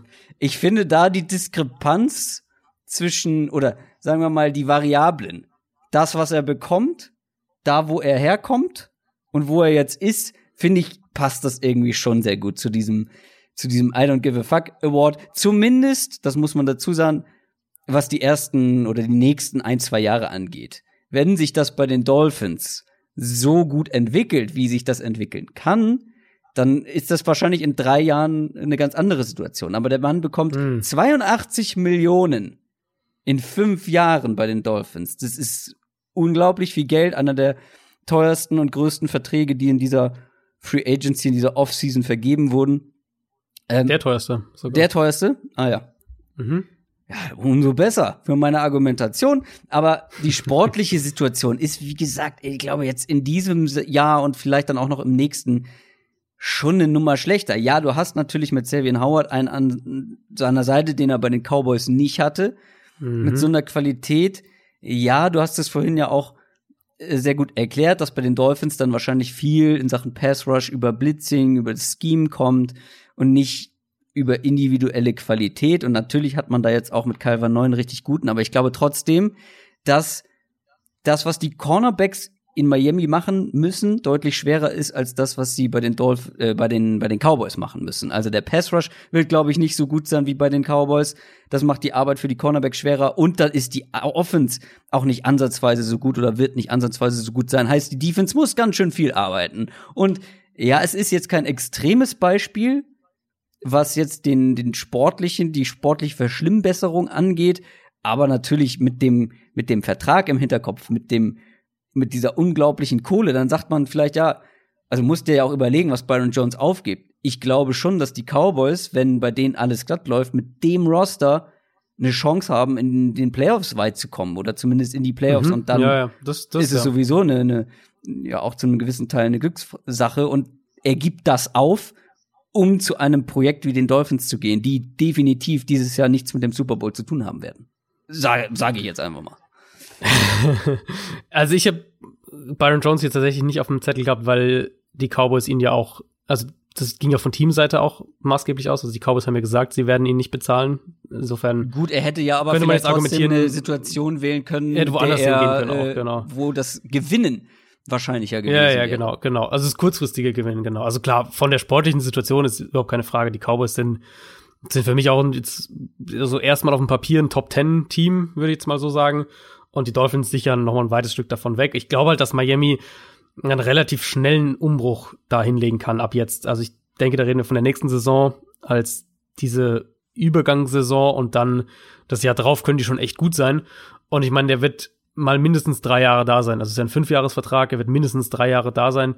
Von den finanziellen Strukturen her vielleicht auch eher vier. Also ähm, denke ich, für, ich denke, Byron Jones wird halt noch in Miami sein, wenn die Dolphins gut sind, potenziell. Und deswegen wäre das für mich dann eher einer, wo ich sage, klar, jetzt kurzfristig verschlechtert, aber schon mittelfristig, denke ich, ähm, könnte das könnte das anders aussehen. Wen hast du denn? Äh, wir können noch mal bei den Jaguars bleiben und das war auch ein, eine Verpflichtung, die ich in verschiedenen Kategorien ähm, mal auf dem Zettel hatte, auch so teuerster und Überraschung und so weiter. Nämlich, das ist Joe Schobert, der Linebacker, der zu den Jaguars gegangen ist für über 50 Millionen Dollar, über 20 Millionen garantiert. Ja. Auch äh, fünf Jahre bei ihm vom Gesamtvolumen her auch einer der. Top 5 Verträge, ähm, diese Ja. Free Agency. Also ja. irre viel Geld für einen, finde ich jetzt eher so soliden Linebacker, überdurchschnittlich, aber jetzt auch nicht irgendwie Top 10 Linebacker. Und das halt für ein Team, haben wir jetzt ja gerade ausführlich drüber gesprochen, das sich komplett im Umbruch befindet. Deswegen habe ich den Move so für sich betrachtet nicht verstanden, Ja. aus, aus sportlicher Sicht, auch aus Teamsicht eben nicht. Und ich meine, Schobert hatte jetzt bisher eine wirklich gute Saison in der NFL, das war vor zwei Jahren. Klar, der hat Potenzial, der kann eben auch in Coverage was reißen, deswegen ist es ein, ein interessanter Spieler, aber so einen krassen Vertrag erstmal hatte ich nicht erwartet. Deswegen, so finanziell auf jeden Fall hat er sich ja sehr, sehr gut aufgestellt und ich könnte mir aber eben auch vorstellen, dass die Jaguars den nach zwei Jahren wieder entlassen äh, und die Defense jetzt erstmal eben so wie das ganze Team im Umbruch ist, Schobert da auch häufiger dann mal schlechter aussieht, weil das, weil die Umstände vielleicht dann nicht so gut sind und dann natürlich auch sein, in der Folge sein, ähm, sein Marktwert für den nächsten Vertrag gedrückt wird. Ja, finde ich einen guten Pick, kann ich so unterstreichen. Ähm, das ist wirklich so ein so ein Move gewesen. So, ich mache mir jetzt hier sowas von die Taschen voll. Ja, schon so ein bisschen. Und dann ja. schauen wir mal, schauen wir mal, wie dieses Team sich vielleicht entwickelt. Aber erstmal, erstmal gibt's Cash. Kommen wir zum Win-Win Award von Arne Grauer. Der fairste Trade der Offseason. Und da muss ich ganz ehrlich sagen, da war ich leider sehr uninspiriert. Also, da, ich war von keinem richtig überzeugt. Du hast schon angekündigt, welcher dein Kandidat hier ist. Nee, ich habe äh, ihn dann, ich habe ihn nicht genommen hier. Also ich habe den Stefan Dix Trade hier nicht genommen. Das wäre für mich so der Nummer zwei gewesen. Also ich finde, der ist, der ist natürlich viel. Buffalo musste viel bezahlen, aber ich finde es in Ordnung, weil Dix ein super Spieler ist und ich finde es aus Ja, äh, so gesehen aus beider Sicht in Ordnung. Aber es ist nicht meine Nummer eins geworden. Hm. Sondern? Ich habe den Gronk Trade genommen. Hm, ja, habe ich auch drüber nachgedacht. Gronkowski. F- Eben, Ja. also gut, sagen wir mal, der, der Formhalter halber von den Patriots zu den Buccaneers, auch wenn er natürlich eigentlich im, schon retired war, aber die Rechte lagen ja noch bei den Patriots. Also der Trade war ja Gronk und ein Siebtrunden-Pick für einen Viertrunden-Pick und ich finde, da passt irgendwie aus allen Perspektiven. Also die Patriots hatten zu Beginn der Offseason weder Gronk noch den Viertrunden-Pick, den zusätzlichen eingeplant. Ähm, Gronkowski wollte zurück, aber eben nur zu Brady. Die Buccaneers sind kurzfristig jetzt erstmal all in und, und wollen natürlich dann dementsprechend Brady auch, auch alle Möglichkeiten geben. Plus, wenn man jetzt noch die Umstände dazu bedenkt, die Corona-Umstände, Mhm. kann es zusätzlich wertvoll sein, dann so einen Spieler in dieser Offense zu haben, der wirklich mit Brady komplett auf einer Wellenlänge funktioniert.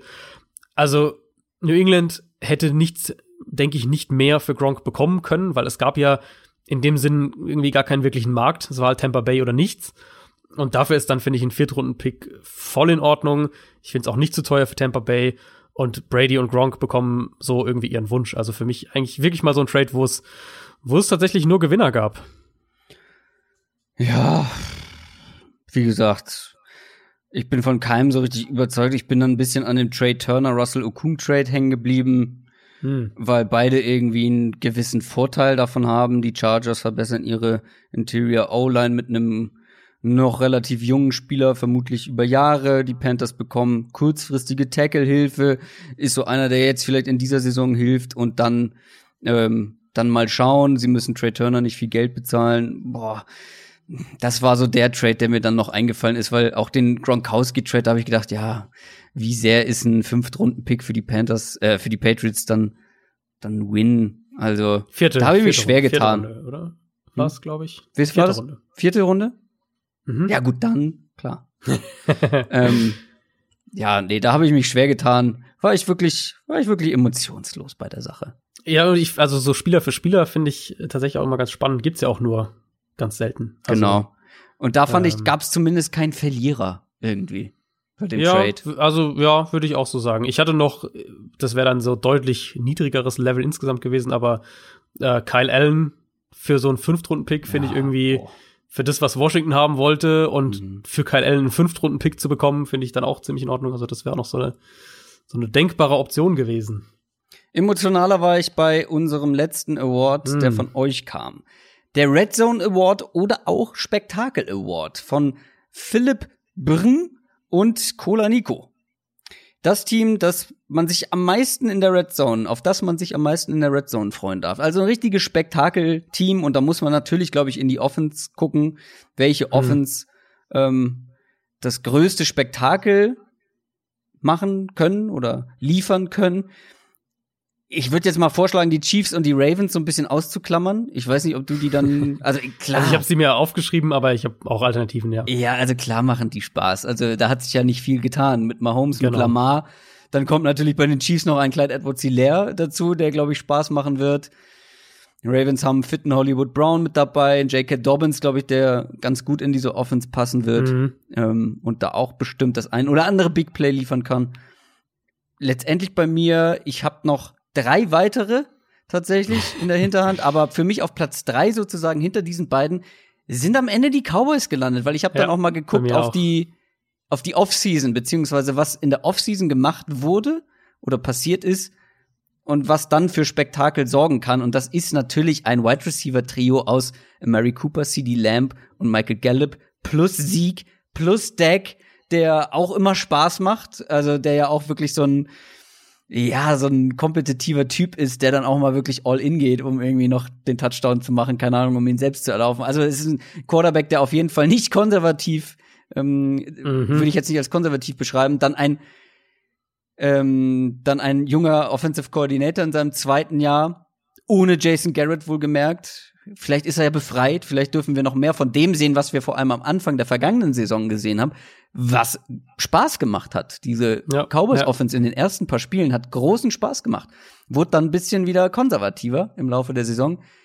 Die Defense könnte etwas schwächer sein, muss man vielleicht auch dazu sagen, ohne einen Byron Das, Jones.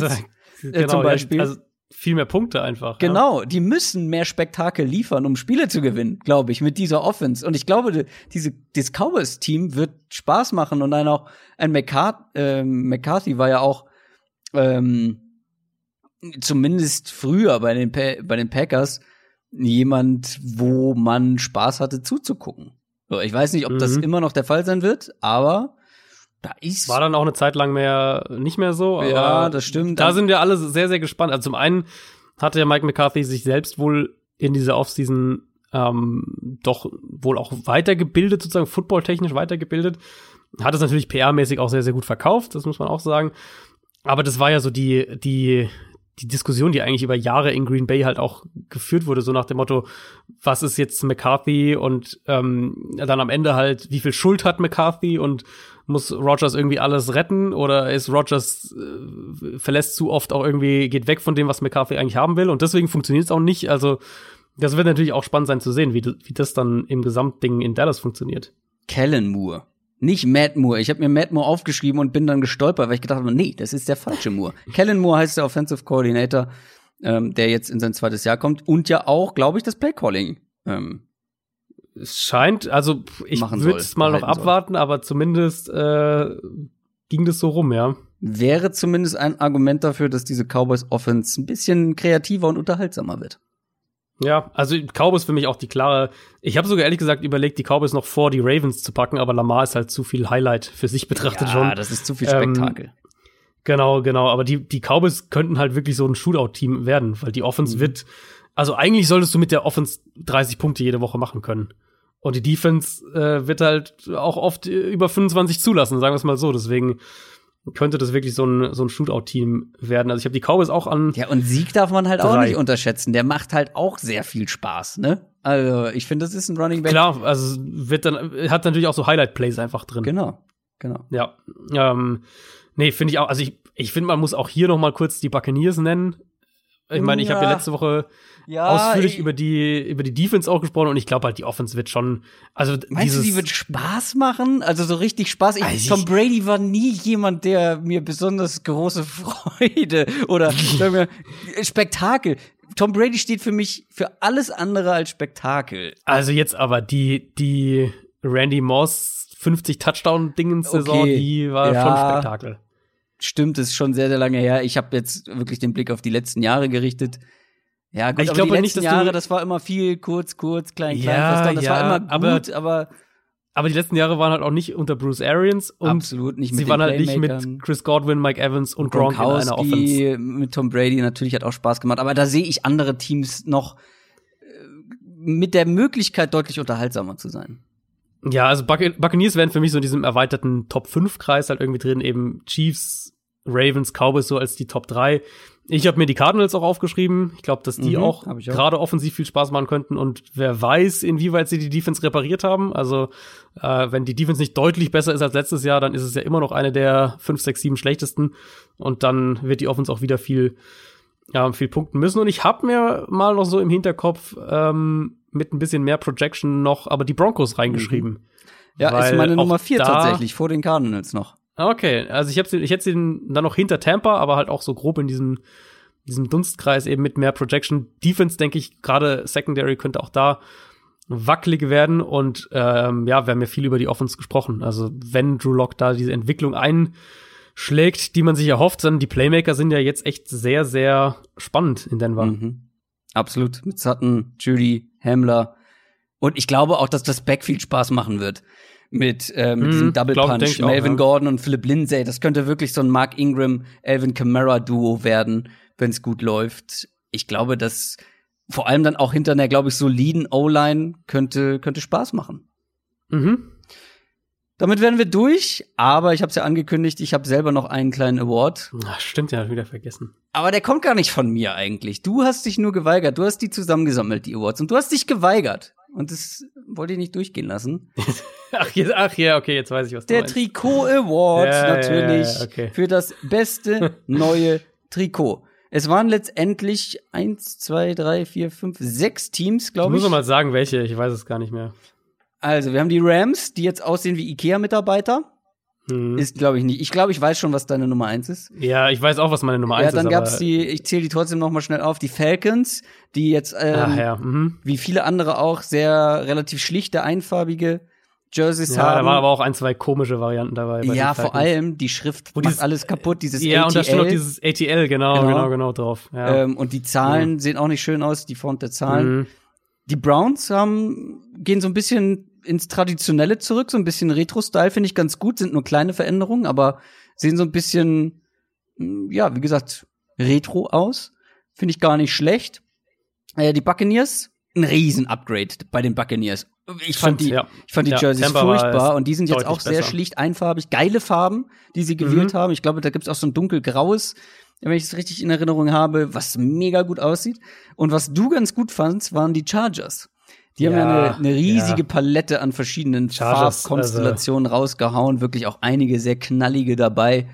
Ähm, ich erinnere mich, dass du die, dass du ins Schwärmen gekommen bist bei den Chargers-Trikots. Also bei den Chargers auch in jeder, Hin also die haben, finde ich, vor allem diese diese Alternativtrikots, ich habe das jetzt hier gerade noch mal aufgemacht, diese diese zwei dunklen, es gibt das dunkel, dieses dunkelblau und dann das das das fast schwarz ist. Die finde ich halt richtig geil und auch das normale Heimtrikot, das hellblaue mit dieser der mit der gelben Hose und ich finde halt da das Komplettpaket, weil auch die Zahlen auf dem Helm finde ich mega geil bei dem neuen Design. Also Chargers äh, die die klare Nummer eins, Rams fand ich ziemlich weitestgehend ziemlich lame. Äh, fand es nicht so ganz horrend schlimm, aber also mal zumindest zwei, äh, zumindest dieses, das soll, glaube ich, Knochenfarben sein oder sowas. Äh, das fand ich sehr, sehr nicht so, nicht so doll. Ähm, ja, also ich Die, bin jetzt generell nicht so ein Trikot-Freak, muss ich sagen. Äh, die Patriots haben, glaube ich, auch noch ein neues Trikot gehabt, oder? jetzt Diese warte Offseason? doch. Jetzt Die waren warte die doch. auch nicht schlecht. Die sind meine Nummer eins. Ah, Das ist gut. Ja, mein- Die Patriots fand ich auch gut. Das ist mein Trikot-Award dieses Jahr für diese Offseason. Das sind die Patriots. Ich finde, die sehen mega aus. Vor allem im Vergleich zu dem, was da die letzten Jahre stattgefunden hat. Das fand ich wirklich optisch nicht sehr ansprechend. Jetzt schlicht, klare Farben. Dann haben sie so drei Streifen immer in den, in den jeweils anderen Farben auf den, auf den Schultern. Geile Farbtöne. Ähm, Die haben, haben die nicht das Color Rush Trikot zum Heimtrikot gemacht? Ist es nicht das? Bei mir lädt das gerade nicht, weil mein Internet doch kaputt ist. Schöne Grüße Ich glaube, an dass das so Vodafone ist, an dieser ist- Stelle. Ich glaube, es ist die nicht dieses dunkelblaue, was sie als Color Rush hatten. Ähm, und haben das jetzt, glaube ich, zum Heimtrikot gemacht, weil das finde das finde ich halt nämlich mega geil, das Trikot. Das wäre dann, also Chargers kommt, da kommt für mich jetzt irgendwie keiner ran, aber die Patriots wären dann doch so die klare Nummer zwei. Nee, die Patriots haben ein weißes und ein sehr dunkelblaues. Genau, und das dunkelblaue war das Color Rush. Ah, okay. bisher. Ja, genau, mit den dunkelblauen Hosen dazu. genau. Und genau, genau, ja. rot-weiß-roter Streifen auf den Schultern. Und das Weiße das- finde ich ja. auch sehr schick. Nee, das Weiße mit diesen Streifen finde ich, das passt irgendwie nicht. Ich finde die Streifen bei dem Weißen, das sieht so ein bisschen aus, als hätte einer das Klebeband vergessen, wegzumachen. Ich finde die Patriots, die, also vor allem jetzt hier in dem Artikel, den ich offen habe, ist auch noch ein Vergleich zu dem letztes Jahr drunter oder in den vergangenen Jahren. Mein Gott, das ist so ein Upgrade. Ja, haben wir Ja, das nee, auch noch das auch abgehakt? deutlich besser. Also ja, du ja. würdest die Chargers nehmen, glaube ich, ne? Das können wir ja mal wirklich auch als Umfrage drunter posten unter die Folge. Was da die, äh, was Ja, aber da dann bräuchten User wir, dann nehmen. bräuchten wir die Bilder dazu. Ich musste mir die auch noch mal in Erinnerung rufen. Also ich weiß, ähm, wir, da wir ja auch als offizieller Podcast können wir das ja sogar ohne Werbung einfach machen. Wir haben auf Spox auf jeden Fall eine Galerie zu den ganzen Trikots. Das heißt, da solltet ihr sie alle im, Hm. im Überblick finden. Die können wir einfach drunter verlinken. Ja gut, hätten wir das auch noch abgehakt. Generell muss ich sagen, die Ver Ach, die Colts, Moment, die Colts haben noch so Mini-Veränderungen vorgenommen. Äh, Ich glaube, deswegen- das war nur ganz wenig, oder? Ja, die haben Colts, das, die haben so ein bisschen das Zahlen irgendwie Logo, die sowas, Zahlen. ja. Minimal, nicht der Rede wert. Generell sind ja die Veränderungen, finde ich, sonst relativ gering. Ich finde, dieses Jahr sind einige krassere Änderungen vorgenommen Mhm. worden. Also wenn man das Ja. mal vergleicht, bei den Bucks, den Patriots und den Chargers, das sind schon deutliche Veränderungen, die werden auch auffallen. Ja, ja, Falcons ja auch. Also Falcons. Falcons auch, absolut, ganz, ganz anders. Ja. Wenn auch halt nicht unbedingt so viel schöner. Nee, Falcons muss ich echt sagen, finde ich eigentlich fast das Schlechteste. die Version in der, das sind die. Bucks in schlecht halt. Die Bucks-Trikots sind schlecht. Ja, ja, so ein bisschen. Also die Rams, wie gesagt, da finde ich dieses Nee, die Rams fand ich graue ungeil, aber Die Farben, also ich- die sehen original aus wie Ikea. Ja, was halt gar nicht geht, sind diese geschadeten auf den Zahlen, also dass die Zahlen so von heller zu dunkler werden. Warte, muss ich auch Ähm. noch mal schnell gucken. Aber ich finde halt das dunkelblaue von den von den Rams, das finde ich halt schon ganz nice mit den gelben gelben Akzenten quasi und dann der dunkelblaue Helm. Ach, das stimmt, die. Farben faden ja. Ach du liebe Ja, ja, genau. Das, das sieht, das, Das sieht ist ja wie Coral mies aus. Draw irgendwie Anfang der 2000er. Ja, und halt dieses, wie gesagt, dieses Bone-Colored Grau-Ding, das finde ich auch das ganz der, übel. das ist der Rams. eingespeicherte, das ist der eingespeicherte ähm, Farbverlauf-Effekt von Photoshop einfach. mein, mein, mein. Naja, gut. So, damit soll es das gewesen sein in Sachen Off-Season Awards. Wir hoffen, es hat euch gefallen. Gebt uns gerne Feedback. Ich hoffe, es hat sich auch nicht allzu viel wiederholt. Natürlich haben wir Ja, über vieles davon ja. schon hier Ja. und da mal gesprochen, aber wir haben natürlich beide auch versucht, bei vielen Sachen noch mal einen neuen Ansatz zu finden, noch mal über Mhm. Dinge zu sprechen, die jetzt vielleicht ein bisschen untergegangen sind in den letzten Wochen. Und das soll dann, glaube ich, auch der finale Abschluss jetzt explizit für die Offseason gewesen sein, oder? Ja, ja, wir gehen ähm, nächste Woche in die Division-Folgen. Krass. Mhm. Das ist auch schon bald Juni. Es ist nächste Woche Man schon glaubt's Juni. nicht, aber ja, das ist völlig richtig. Ja. Alles klar. Dann die Division-Folgen ab nächster Woche. Dann müssen wir beide uns noch mal intensiv in die Planung setzen. Mhm. Auch vielleicht was Da Gäste ja natürlich, angeht. Äh, wir hatten die letzten Jahre immer wieder- Gäste dabei. genau, Gäste und wir werden natürlich auch wieder Umfragen posten. Das heißt, ihr dürft dann immer mit abstimmen, welche Division wir als nächstes machen. Was ich mich übrigens neulich mal gefragt habe in, zum Thema Gäste, wir wissen ja gar nicht, wer uns hört. Zumindest nicht, wenn die Personen uns nicht bei Instagram oder Twitter dann folgen und häufig mit inter interagieren. Ich würde mal gern wissen, wer so die bekannteste Person ist, die uns hört. es gibt, glaube ich, einen Eintracht Braunschweig-Spieler, der uns hört. Schöne Grüße. Da hast du wieder Insider-Infos, das weiß ich nicht. Ja, hat uns mal bei Instagram geschrieben. Aber ansonsten, also wer denkt, wer denkt, er wäre, er wäre sehr bekannt Jetzt aber. und hat eine riesige. Reichweite und hört uns regelmäßig, Oh Mann. gerne melden. so, machen wir Feierabend.